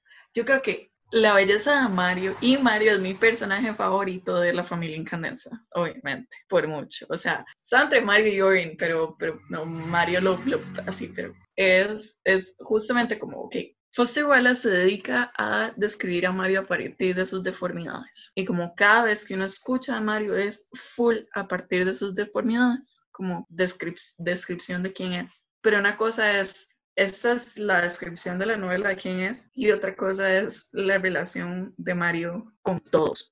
O sea, todas las, las, relaciones dentro de su familia, como, como Mario siendo el más cercano a su papá, ni siquiera porque intentara nada, como toda la, la, la influencia que tuvo James sobre, eh, sobre sus hijos y que aún así el más cercano a Mario. ¿Por qué? Porque estaba ahí con el equipo de cámara y lo estaba acompañando y por un, un simple aspecto de presencia. La relación de Mario con sus hermanos, como, como Hal hablando con, con Mario de absolutamente cualquier cosa, de que nunca le estorba que esté ahí. O sea, nunca, nunca, nunca en ningún momento uno dice como, a Hal le estorba que Mario esté ahí. A nadie le estorba que Mario esté ahí. O sea, está P haciendo la vara de las drogas, de, de las cuestiones de orina y está ahí Mario grabando. Y nunca le dice que no, porque todos saben que Mario es absolutamente puro y esa es su presencia, o sea, la presencia de Mario es nada más de un ser puro que no tiene intención, no tiene intenciones negativas por absolutamente nadie, entonces como él me puede afirmar, él no me va a quemar. La, la, la presencia de Mario es absolutamente incluida en todos los espacios, es bien recibida, es bien valorada por lo que es, entonces como de nuevo en este hiperrealismo, pues igual se esfuerza en plantearlo como alguien deforme, para que uno tenga esa conciencia. Y por el otro lado, toda la narración y todas las relaciones son Mario es puro y su característica es la pureza. No es absolutamente nada más. No es que el no pueda caminar, no es que el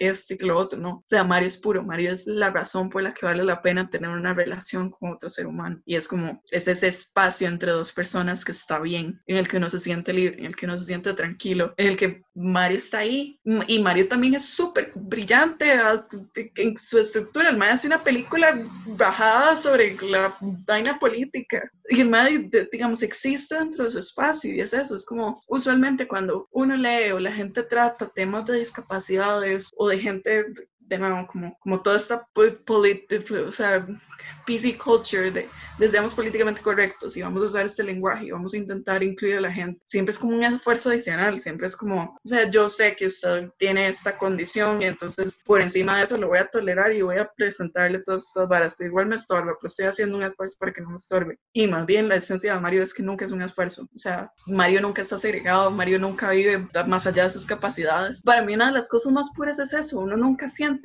a, a Abril sintiéndose culpable porque él saliera así. O sea, Damas es su hijo, y sí, eso pasó, y nadie sabe que estaba embarazada y todo lo madre, pero eso pasó, pero aún así es Mario, Mario es perfecto, punto. O sea, uno no, no se lo cuestiona, uno no dice como que más de forma, pero uno no dice como por qué es así, o qué pudimos haber hecho diferente, o nos arrepentimos, o lo que sea, ¿no? Mario es la, la existencia más pura y todos dentro de su familia establecen una relación hermosa con el Mae, y el Mae tiene un papel brillante dentro de la vida de los demás. Aún así, si no es su protagonista dentro de su, de su bar o, o no anda pidiendo las cosas regulares que una persona, como, no sé, enamorándose o, o, jugando tenis como sus hermanos o haciendo el otro montón de cosas, sino como, que dentro de su espacio más pleno y es pleno no solo para él, sino como para la vida de todos, toda la gente en la que existe. Y es eso, o sea, el nunca estorba, nunca está de más, nunca es una incomodidad para nadie, ni, digamos, para nadie en el, en el Nnet Academy, para nadie, es demasiado lindo se hizo útil desde un principio, pero es cierto, pero, pero él se hizo útil a través de, de, de, claro, de, su ángulo como cineasta.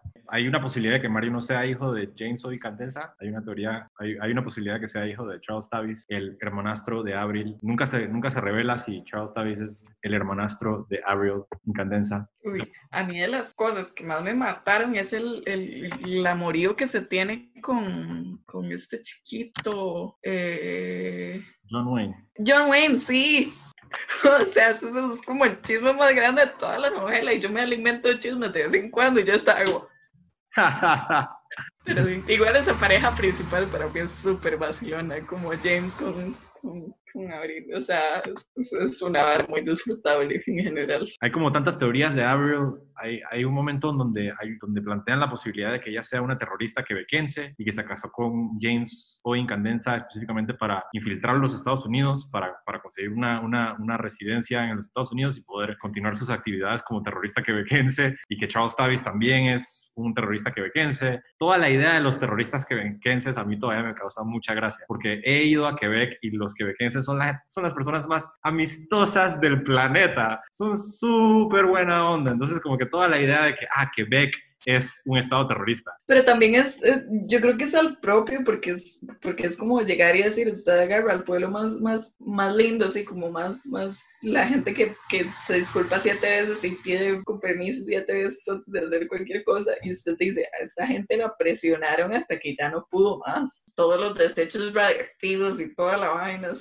y, y, y, al mismo tiempo, o sea, obviamente es cómico, pero también es algo tan, podría ser la realidad actual, también eso es lo que pasa en el mundo O sea, es el absoluto ridículo de la injusticia de las cosas que decide la gente con poder y no hay nada más como siendo víctima de su sistema. Entonces, yo creo que al mismo tiempo tiene un punto que sean, sí, que sean que digamos, es como los presionaron hasta que ya, hasta que el todo ya a, mí me parece que me, encanta, el, eh, mencionó, lo mencionó usted anteriormente y me acabo de acordar, la situación geopolítica de la UNAM y de la gran concavidad, como le dicen en español. Nos, nos centramos de la, de la, mayor parte de la situación geopolítica en la novela a través de las películas de Mario, con marionetas. Entonces es súper chida que, ah, ahora vamos a ver una película de Mario. Entonces te narran toda la película de Mario y la película de Mario trata sobre el, la conversación entre los presidentes sobre la gran... Y es un genio, o sea, Mario es un un genio produciendo esa película y ese guion y todo. Crack, lo amo.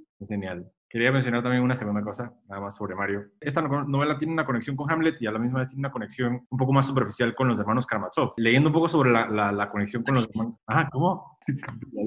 Nada, que spoilers, pero estoy vacilando. Ah, bueno, pero bueno. Usted, ah, usted está leyendo la novela, correcto. No, no la voy a spoilear. Ah, ok. Está bien. No, eh, lo, lo, que leí es que, bueno, Hal representa a Iván, Orin representa a Dimitri, Mario representa a Alyosha. Alyosha, sí. Exacto, y usted acaba de decir como que ah, la, la, la, la, cualidad principal de Mario es la pureza. Y lo más interesante de todo es que, bueno, mientras que estaba leyendo Los Hermanos Karamazov, que también lo leí este año, eh, lo, que, lo que más me llamaba la atención era el hecho de que Alyosha era como el protagonista y estaba supuesto a ser como el, el personaje virtuoso de la novela y lo que más pasaba por mi cabeza en realidad era como este tipo es o muy, muy bueno o muy, muy tonto. Pero la, la novela hace todo lo posible como para evadir la noción de que Alyosha es un tipo excesivamente tonto, porque la gente se burla de él y, y, él siempre está como que por encima de todo. Entonces, cuando, cuando una persona se burla, esto es como algo psicológico, creo, ahí me puede corregir. Cuando una persona se burla de otra persona y la otra persona no se ofende, hay dos opciones. La persona es muy tonta y no se puede ofender porque es muy tonta, o la persona es muy inteligente y es suficientemente inteligente como para no ofenderse, porque sabe que si se ofende está siendo afectado por el insulto. Entonces, Alyosha es este tipo de personaje donde todo el mundo se burla de él, todo el mundo dice que el tipo es totalmente ingenuo porque se deja llevar por ideas eh, trascendentales y, e ideas de eh, moralistas y que predica estupideces y a la misma vez, spoilers un poquito, él es el personaje que termina como por encima del conflicto de los hermanos Karamazov.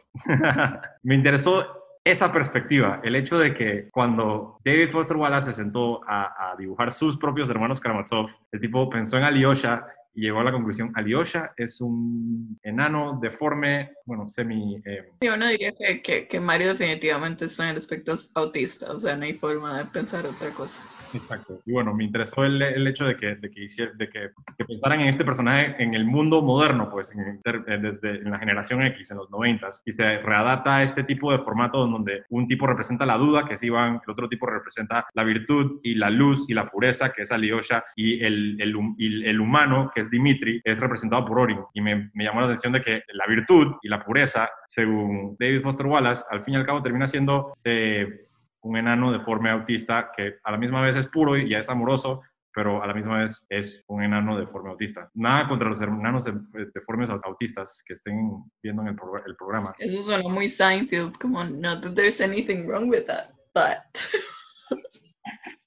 no, no, o sea, para mí es eso, para mí es, para mí es lo chido de que de verdad en todas sus relaciones, o sea, o, o por lo menos yo siempre lo percibo así él está bienvenido, él está incluido, o sea, ni siquiera es como, ni siquiera es como incluido, porque lo de la inclusión ni siquiera es duda, o sea, me explico, es como, es como la diferencia de, de, de esta chica y de la historia de, de, su hermana, que era eso y no sé qué, como esta relación de rivalidad de hermanos y usted está siendo un estorbo para mi vida, y después ver la relación entre Hal y Mario, y es como Mario duerme ahí, y ellos duermen juntos y viven juntos. Y es, o sea, de nuevo, yo, yo, yo tengo cuatro hermanos y yo tuve mi, mis conflictos brutales con mis hermanos y también como la recepción y más bien es súper difícil llegar y decir, uno crece y uno dice como mi hermano es bienvenido ahí. O sea, no, siempre estorba, uno está creciendo, necesita su espacio, necesita su formación de identidad de una forma muy individual, como de verdad con Mario, aún, aún cuando se esfuerzan en describirlo como el enano, no sé qué, autista, más Mario, y su valor es las relaciones que establece. Y de nuevo, no, no, no quiero decirlo esto como, como el formato cliché que uno siempre escucha, como, ah, es que esta persona está, pero a su manera, sino como de una forma muy pura y muy real y muy intuitiva. O sea, yo no lo estoy justificando, no es como que porque sé que tiene todas estas varas malas, le estoy dando algo bonito ahí para que se lleve. Mi segundo personaje favorito es Orion, pero de, de la familia, pero es porque, sí. pero es porque, no, yo tengo la... Ajá. Orin buleó, es decir, Mario se convierte útil y se convierte en la persona que usted está describiendo. En el año de la ropa interior para adultos Depend, Mario ya es Mario, pero eh, según un par de escenas eh, de retrospección, la razón por la cual Hal y Mario se vuelven tan unidos es porque Orin bulleaba a Mario. Mario recibió mucho bullying en su, en su, en su infancia, es decir, hay una, una, transformación por parte del personaje. Orin maltrató a Mario y, y Hal lo defendió y así fue como Hal y Mario realmente crearon el, el, bond que tienen en el, en el presente en el libro, pues, pero Boring era un grandísimo hijo puta con el tipo. Sí, sí, pero, pero la, la esencia y lo chiva de Boring es que Boring es el villano. Ah, Boring es el villano. Boring es el villano en absolutamente todas las áreas de su vida. O sea, la relación de Boring con las mujeres para mí es, es chivísima, pero es justamente porque el man es un fucking villano. O sea, todo, todo, todo el aire engreído, todo el resentimiento que le tiene a The Matt Stork su papá y toda la lucha que tiene con la atención de su mamá, que también era justamente lo que le hacía bullear a Mario, eh, la relación que después tuvo con Joel, que justamente se la llevó el tata, o sea, y, y, todo esto de que nada en lo que el mae era, como de ser un rico y de ser demasiado confiado de hacer todas estas cosas, nada se lo merecía. O sea, el mae jugó tenis, nunca fue despampanante después por perseguir esta carajilla guapa, por ser el único con la autopercepción suficiente como para llegar y decir yo puedo hablarle, se metió en esta área de, de, de, fútbol americano y del cielo le cayó que me pateaba mucho. O sea, absolutamente nada de la historia de Owen es merecida y por eso también me había atormentado. Pero justamente la esencia de Emma es un villano y es un villano en su máxima expresión. O sea, cuando el mae habla de los subjects, y, en general como todas las conversaciones que tienen con que tienen con Hal por teléfono que es un cagón de risa o sea los más se quieren un montón pero pero es una relación demasiado de hermanos y de, y de burlarse y de sátira y de es demasiado vacilón y, y, esa es la esencia de hoy, o sea, uno tiene que tener alguien bueno y que tiene que tener un villano y es un villano demasiado puro, o sea, de verdad el Marvel pierde sentido con su existencia o sea, verdad, o sea, solo el conflicto de hoy con el papá es, es, una vara completa a sí misma, es un cagón de risa. Y sí, además eso, como con su relación con Joel, para mí es demasiado crucial, por eso sería mi segundo favorito. Favorito no implica bueno. No, no, tienes razón, efecto. Moralmente, todos los, todos los incandescentes parece que tienen como este, este problema de, de, comunicación con, con James y con, y con Avril, es decir, como siempre, todos tienen todos están intentando comunicarse y mencionó eh, la, conversación, las conversaciones que tiene Orin con Hal por teléfono y, hay una en particular donde Hal se está cortando las uñas, está haciendo como un juego donde se puede cortarse la uña y lanzar la uña hacia el basurero mientras que la... Y, bueno, o sea, como el hiperrealismo. hiperrealismo por cortesía de David Foster Wallace. Pero bueno, en esa conversación en particular me acuerdo que, como mencionó usted anteriormente también, Hal está hablando de una cosa y, Orion está hablando de otra. La primera vez que lo leí me chocó por el hecho de que no, no estaba entendiendo la conversación, porque al fin y al cabo no era una conversación, eran dos monólogos. Era como si David Foster Wallace hubiese escrito dos monólogos y hubiese, los hubiese separado por párrafos. Y le daba un párrafo a Hal y después otro párrafo a Orion y después otro párrafo a Hal. Estaba hablando de dos cosas totalmente separadas. Una cosa no tiene absolutamente nada que ver con la otra y, así se comunican los hermanos. Y me parece que ese es como un tema, no sé si es un tema, pero es un motivo de la familia incandensa que en realidad como que no se logran comunicar. Nadie sabe quién es exactamente Ariel, nadie sabe exactamente qué es lo que sentía Orin Incandensa. Hay muchos enigmas, pues, y me parece que esa es parte de la magia también de la, la novela. Además de Don Gately, ¿tiene algún otro personaje preferido en la Ennet House? Como la, la, existencia del villano absoluto en Randy Lenz para mí es como es muy muy muy importante.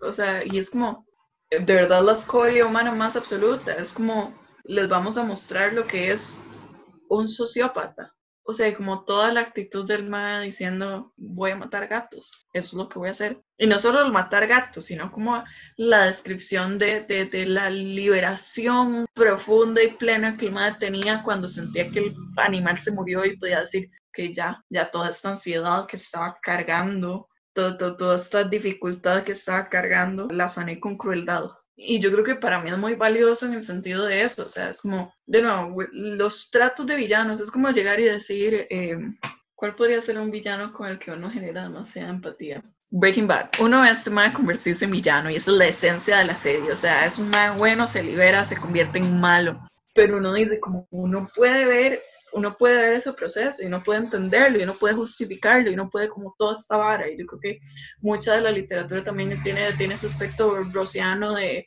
el hombre bueno y la sociedad lo, lo, lo, corrompe. O sea, no es, no, es, no es una vara, o sea, la gente no es mala. Y yo en general, esa es mi perspectiva de la vida absoluta. O sea, yo creo que toda la gente es buena. Pero entonces también es importante como que a uno le muestren de repente, o sea, los sociópatas existen. Hay gente que de verdad es mala. O sea, hay gente que no es víctima de sus consecuencias, circunstancias. Hay gente que no es un resultado de todo lo que han sufrido. Hay gente que de verdad está chocha de la cabeza y es mala. O sea, de verdad está totalmente abstraída de la empatía, está totalmente abstraída de todas estas cosas y es mala.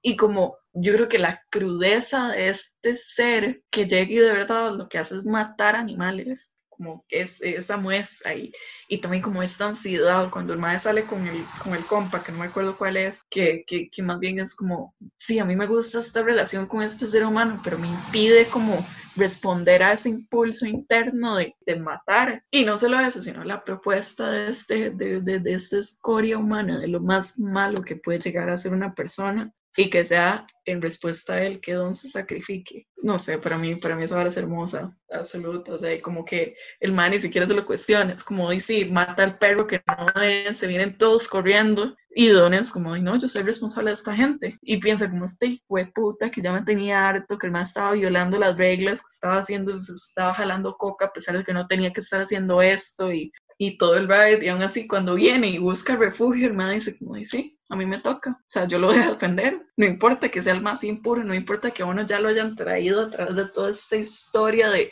de odio a este personaje. Donde dice, como no importa, o sea, yo me voy a sacrificar por él, por la, la vara más oscura que pueda, yo me voy a sacrificar por él. Y no es porque yo quiero salvar nada, no es porque yo lo piense, no es porque yo quiera mérito, es porque esa es la intuición, eso es lo que voy a hacer. Punto. No hay otra razón. No hay nada más, no hay nada más como dentro de los incentivos de mi corazón que me, que me lleve a otra cosa. También me gusta mucho toda la teoría de los cocodrilos, los cocodrilos me encantan, como este símbolo de estos más que llevan 40 años en esto, que son veteranos, que lo saben todo, estos más igual vienen aquí todos los días, porque esa es la única forma de salir de esta barra. 30 años después igual vienen aquí todos los días. Igual tienen este compromiso y esta serie de pasos y, es, y, es, y, esta es la meta la meta es ser un viejito como estos más que vienen aquí siendo viejitos. Eso me parece lindísimo. Ahora que entramos en el tema de Gately, ¿puede resumir su escena preferida de la novela? Sí, sí, mi escena favorita de la novela es efectivamente, más sacrifica por este absoluto villano y escoria de la humanidad, porque mata al perro que no debería, porque vienen a perseguirlo, porque vienen unos matones y llegan al Ennet House, bueno, y, y Don Gately sale, y sale, de noche, sale y le pega un balazo en el hombro. Y al final termina matando a todos los hijoputas, porque ahí puede, porque es grandísimo y es perfecto y es lo que toca. Pero después de eso va y entra a un hospital y el man está absolutamente mutilado, el man le pegaron un balazo en el hombro, está enfrentando los dolores más profundos que puede enfrentar un ser humano. Y el man lo que hace en esa experiencia es recordar todo lo que ha aprendido en su lucha contra la adicción la vara más inspiradora para mí en toda la novela es esa propuesta de este maestro está sufriendo la experiencia más absolutamente espantosa que puede vivir un ser humano. El maestro se niega a, consumir opioides, que es la anestesia, y todo el proceso viviendo esto es, yo nada más no, no, tengo que aguantar un día más, que es, que es la propuesta de Alcohólicos Anónimos, no tengo que aguantar una hora más, no tengo que aguantar un minuto más, yo no estoy viendo más allá, yo nada más tengo que aguantar un segundo. Y es un segundo de este dolor el que tengo que aguantar. No me estoy pidiendo nada más, no estoy sufriendo absolutamente nada más.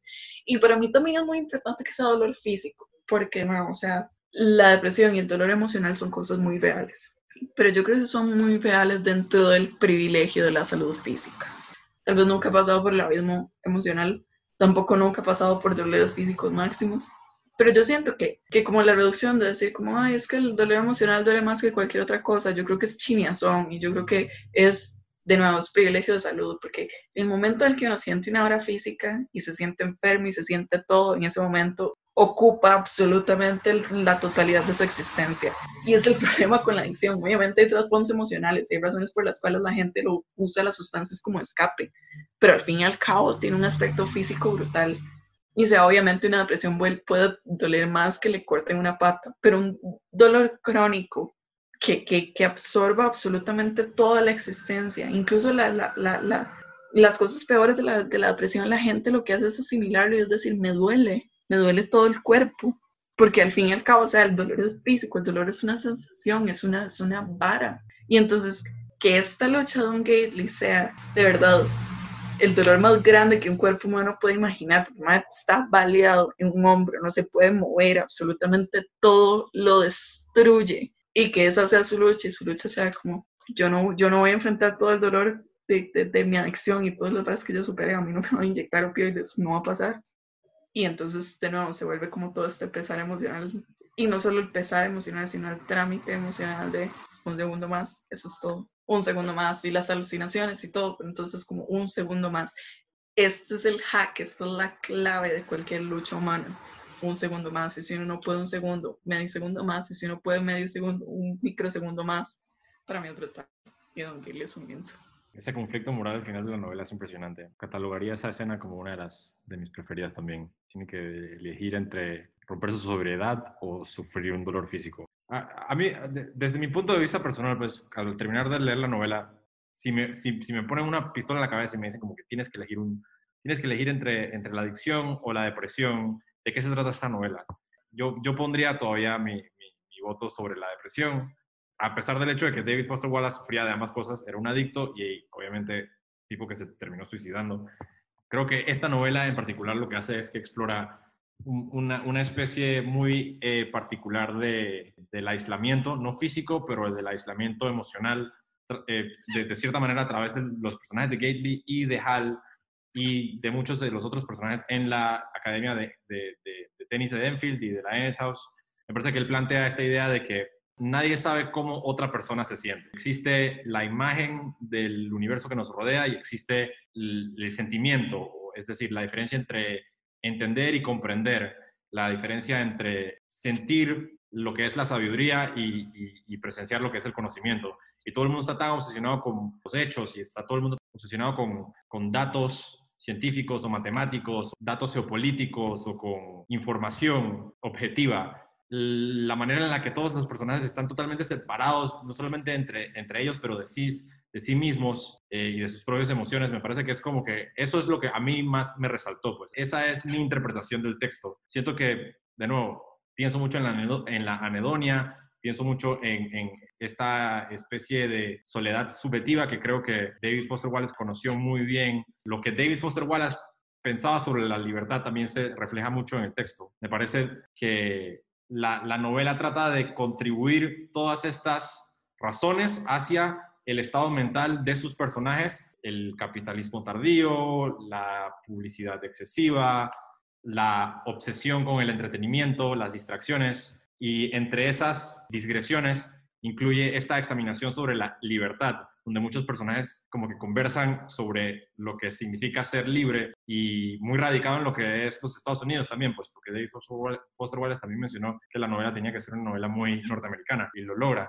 En ese, en ese aspecto, porque sí se siente que es una examinación sobre lo que es la libertad norteamericana y nunca llega a una conclusión. Y él siente que es, esa es como una grandísima contradicción. Su país ha patentizado la palabra y la idea de la libertad, pero al fin y al cabo nadie puede realmente definirla. Es decir, un adicto tiene, debería de tener la libertad de poder drogarse, un espectador debería de tener la libertad de morir viendo el entretenimiento, como dijo usted anteriormente, si eso es lo que le va a producir la mayor cantidad de placer. Todo el mundo debería tener ese derecho, pero a la misma vez, si una persona no se puede controlar ante una sustancia o ante un entretenimiento, eso también roba, le roba a uno de la libertad. Entonces, ¿quién tiene derecho a quitarle qué a quién? dónde, dónde comienza la libertad de uno y termina la de otro. La, la, novela está llena de estas, de estas observaciones por parte de David Wallace, donde yo sí pienso que es el autor realmente como que poniéndose, como dicen en inglés, it's a mouthpiece. Es el autor realmente divulgando sus propias opiniones al respecto y lo hace muy bien. Y, y bueno, adicciones, libertad y depresión. No, es totalmente cierto. Para mí, tema principal, adicciones y más bien como libertad y depresión como branches por debajo. Pero eso me parece muy interesante, así como, ¿qué significa la libertad y libertad de qué o libertad de qué impulso? Porque uno nunca, o sea, uno nunca es plenamente libre. Entonces, sí, sí, es lindo. Y es que es, demasiado un genio, ya me, me estorba.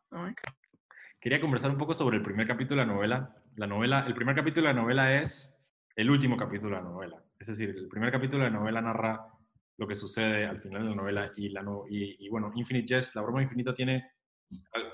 Me pasó a mí, no sé si le pasó a usted, pero bueno, después de que me pasó a mí me enteré que es algo que sucede muy com comúnmente cuando uno está terminando, no en la última página, no en la última página, sino, exacto, va en círculo. Uno está terminando de leer la historia y cuando uno termina de leer la historia, lo primero que uno tiene que hacer es abrir la primera página. Porque el final de la novela está en el primer capítulo. El primer capítulo es el final de la novela. Y suena como algo cliché que seguramente otra persona ha hecho, pero por alguna razón en Infinite Jest funciona de una manera muy efectiva por el simple hecho de que pasa un año entre el último capítulo y el primero. Y el primer capítulo ofrece un misterio, un misterio sobre Hal.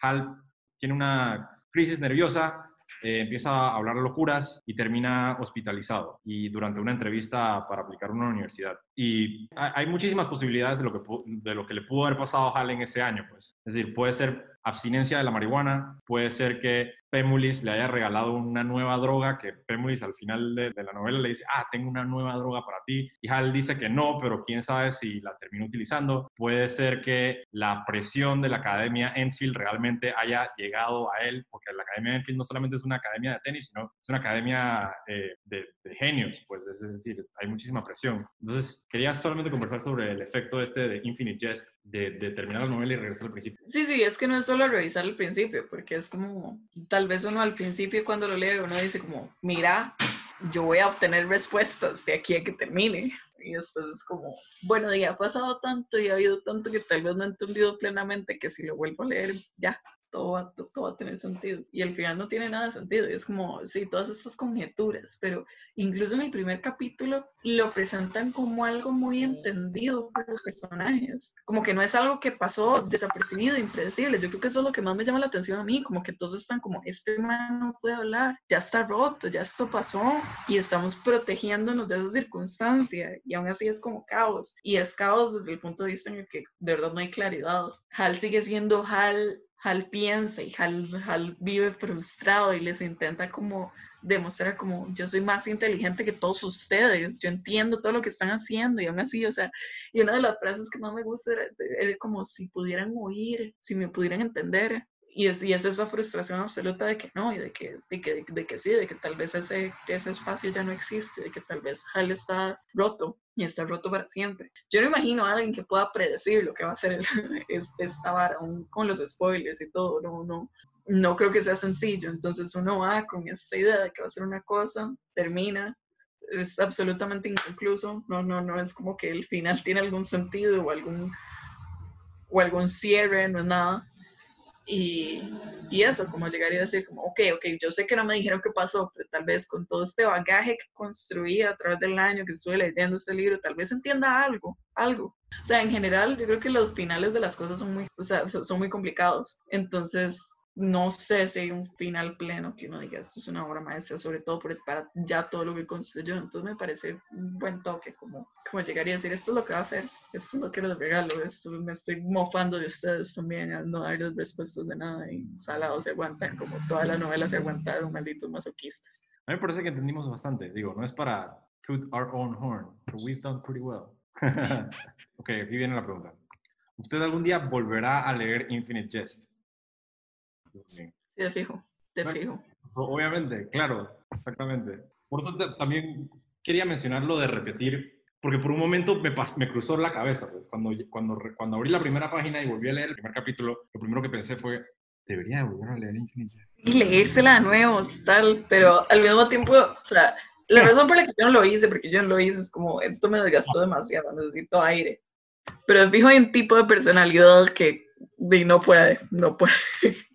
Yo casi lo hago, pero tengo otras cosas que leer también, además de que, exacto, no podía, no podía dedicarle promesa de Infinite Jest, pero me, me enorgullece decir que lo leí, lo leí rápido. Estoy como orgulloso. Esto no lo voy a poner en el episodio, pero lo voy a decir de todos modos. Yo leí Infinite Jest en un mes. Yo leí Infinite Jest en 29 días. Esto sí lo voy a poner en el episodio, ¿verdad? Hace poco vi un podcast donde alguien estaba hablando sobre, sobre, el Quijote y era un podcast de, de norteamericanos y alguien dijo como que cuál sería el equivalente al Quijote en, en Estados Unidos. Y alguien dijo, ah, Infinite Jest, obviamente. Todo el mundo estaba de acuerdo, todo el mundo que así.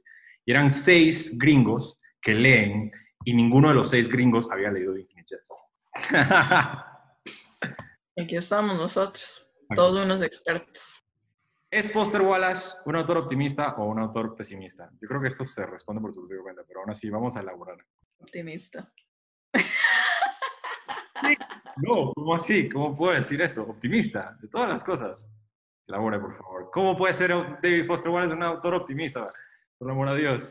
Lo, primero que yo leí fue This is Water. Chao. Absolutamente lo es, y usted no lo puede reducir a lo que es Infinite Jest. Incluso en Infinite Jest, en la tragedia, el campeón vence las, las cosas que no deberían ser soportables por un ser humano. Y dentro de ese pasaje que leí, por ejemplo, una de las cosas que aprende es that nothing in itself is unendurable. Entonces es como, o sea, si, si, si ser optimista significa como pintar todo en color de rosa, de chao, no, es un genio. O sea, si, si uno de verdad puede presentar como la peor situación humana y manifestarla a través del ángel más virtuoso que existe y que eso sea lo que es. Es un genio, pero no creo que sea optimista. Para nada, no, ni un poquito. Eh, Foster Wallace. ok, en This is Water lo es absolutamente.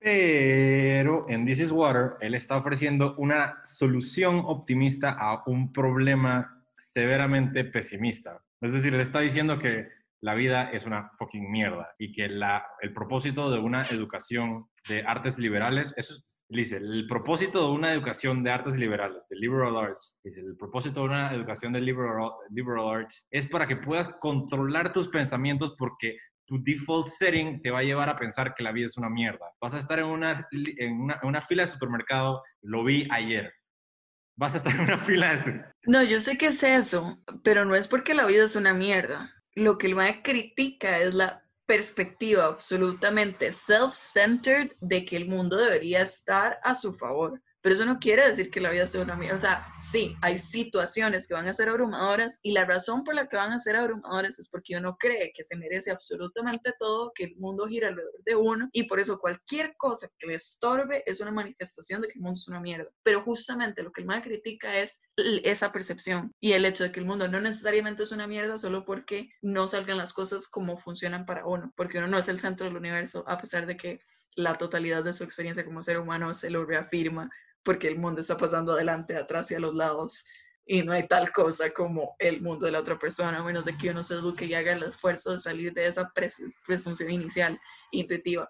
Pero eso no quiere decir que esté proponiendo que el mundo es una mierda. El maestro está proponiendo que es una debilidad humana pensar que el mundo es una mierda sin ver más allá de eso. Cierto, le voy a dar la razón, pero también indica que esa debilidad humana es como que lo promedio, pues. Es decir, es inspirador, sin lugar a dudas. Está lleno de sabiduría, pero me cuesta pensar de que cuando David Foster Wallace describe el supermercado en donde se encuentra su personaje imaginario, se me hace muy difícil pensar que él no estuvo ahí. En Infinite Jest, al igual que sus entrevistas, hay como tanta advertencia. Es decir, David Foster Wallace era un tipo que estaba advirtiendo a todo el mundo todo el tiempo sobre todo. Es decir, no, no estoy diciendo que sea excesivamente reaccionario y hiperbólico, pero en el presente todo parece totalmente relevante. Es decir, su preocupación con la sociedad, su preocupación con la cultura popular, su preocupación con la, con la distancia social entre, entre las personas, con la falta de empatía en, los medios, con la falta de sinceridad en los programas de televisión. Estaba realmente preocupado por eso, de que los seres humanos cada día nos volvíamos más y más vanidosos y más y más narcisistas y, y cada vez nos, nos, aislábamos más de los sentimientos y de las... Comparamos los sentimientos con el sentimentalismo. En los noventas gracias al posmodernismo el sentimentalismo pasó de moda y el, el, sentimentalismo pasó de moda y durante la generación X como que decir que algo era sentimental era, era sinónimo de decir que algo era tonto o era ingenuo. Y él estaba realmente preocupado por eso y, estaba realmente preocupado por el hecho de que el momento de que algo en la cultura popular mostraba algún tipo de sinceridad o de emoción o algún tipo de honestidad, su generación lo rechazaba de inmediato por ser algo, como dirían hoy en día, not cool, porque estaba obsesionado con, con la ironía y con la apatía, el ennui de la generación X o el ennui de los años 90, donde I don't care, dude, whatever. Y bueno, eso, eso hoy en día ha empeorado, se ha multiplicado por, por mil. Es distinto, porque ahora es como I care too much, pero a la misma vez, bueno, es distinto en realidad. No puedo decir que ha empeorado, porque nadie dice whatever. Pero es otro problema social que probablemente deriva de ese. O sea, no creo que sea realmente plenamente optimista, nada más me molesta la presunción inicial de que es evidente y manifiesto que me sea pesimista cuando no lo es realmente. Puede, puede ser molesto pensar de que alguien llega a la conclusión de que David Foster Wallace tiene que ser pesimista porque se suicidó. Y es, eso es totalmente erróneo. Es decir, ese, sería erróneo pensar que que el trabajo de un autor inmediatamente tiene que... Tampoco, tampoco solo el hecho de que se haya suicidado, sino que trate tanto la depresión y los temas oscuros. O sea, yo creo que, que más bien es necesario que los temas oscuros se traten a través del arte, pero yo creo que es el camino fácil de observarlo. Es como, ok, esto es triste, ok, este más está planteando una historia triste, una historia dolorosa, una historia que evoca todas estas emociones porque, porque es pesimista. Creo que ese es el, el camino aburrido el camino inmediato y el camino sin cuestionárselo demasiado. Por eso es que me estorba. Pues como, ah, ok, sí, se suicidó, trata la depresión, es un pesimista. No quiere decir que no lo sea, solo que esa es, esa es la respuesta sin análisis, sin, sin cuestionamiento y sin intentar entenderlo en plenitud, y eso es lo que me estorba.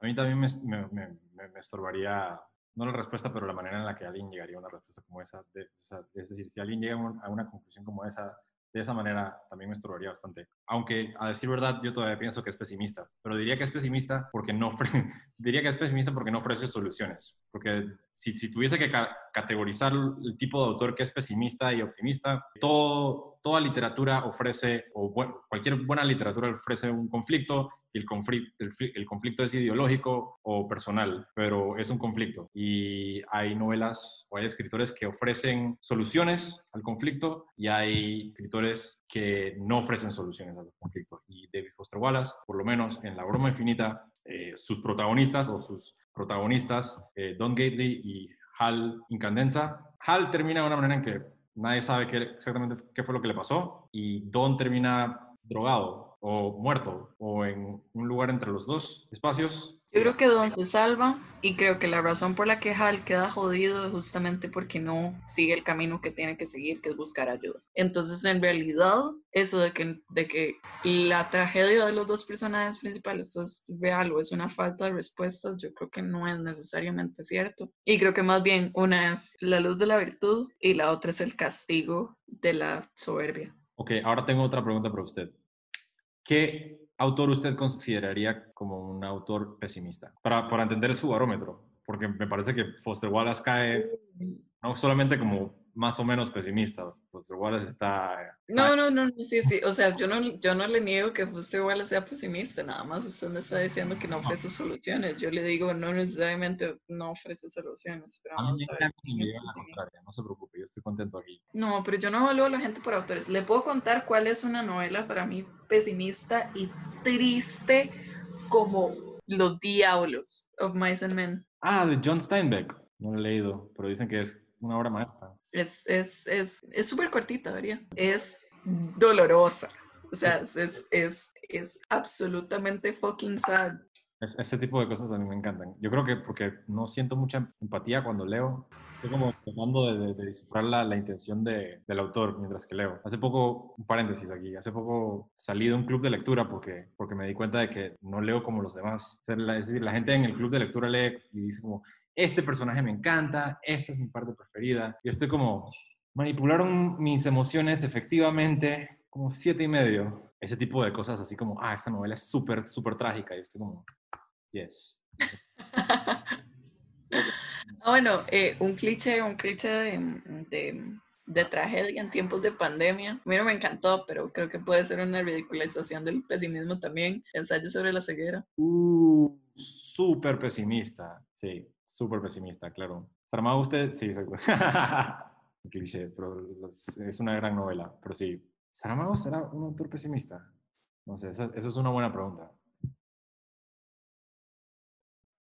Pero no, yo no, yo no clasifico tanto por autor, yo, yo clasifico más por novelas. Bueno, usted, entonces usted dice que Foster Wallace es un autor optimista, y que la broma infinita también es una obra optimista. No, no, no, no, no, no. Yo nada más digo que no es pesimista, pero yo no digo tampoco así como llegar y decir, uy, qué optimista que es, qué rajado. No. La vida es bella. No, definitivamente no. Bueno, sigue siendo una belleza de novela de todos modos. No tenemos que estar de acuerdo, eso es perfecto. Genial. Un empate. Primero en dialéctica pues normalmente gano yo, porque edito todo a mi favor. ¿Usted recomendaría esta novela? O para ser más específico, ¿a qué tipo de lector le recomendaría esta novela? Ya lo he hecho. ¿Ya lo has hecho? Bueno, sí. Sí. Imagínate. ah, bueno, por ejemplo, Eh, ¿A qué tipo de personas se lo recomendaría? ¿Puedo En realidad, en realidad yo soy muy liberal con respecto a esto y se lo recomendaría, o sea, le diría a cualquier persona, este libro es impresionante y si a usted no le gusta su problema, pero pensando en eh, recomendar sabiendo que le va a gustar, puede ser a personas un poquito atormentadas o em, particularmente trabajadas en su fuero interno de búsqueda de propósito y como, como esa, esas ganas de, de, de, de, que le toquen cuerdas internas que uno todavía no conoce. Eso no es para todo el mundo, definitivamente. No todo el mundo quiere exponerse a ese tipo de cosas y no todo el mundo quiere ofrecer el trabajo que implica leerse 1100 páginas. O sea, ahorita cuesta mucho encontrarse una persona que se lea un libro al mes. Entonces es como, si uno no puede lograr que una persona se lea Coraline, ¿cómo le va a pedir Infinite Jest? Pero es como, aún la gente que lee, aún yo diría, no es solo que lea, sino que encuentre placer en un reto de lectura.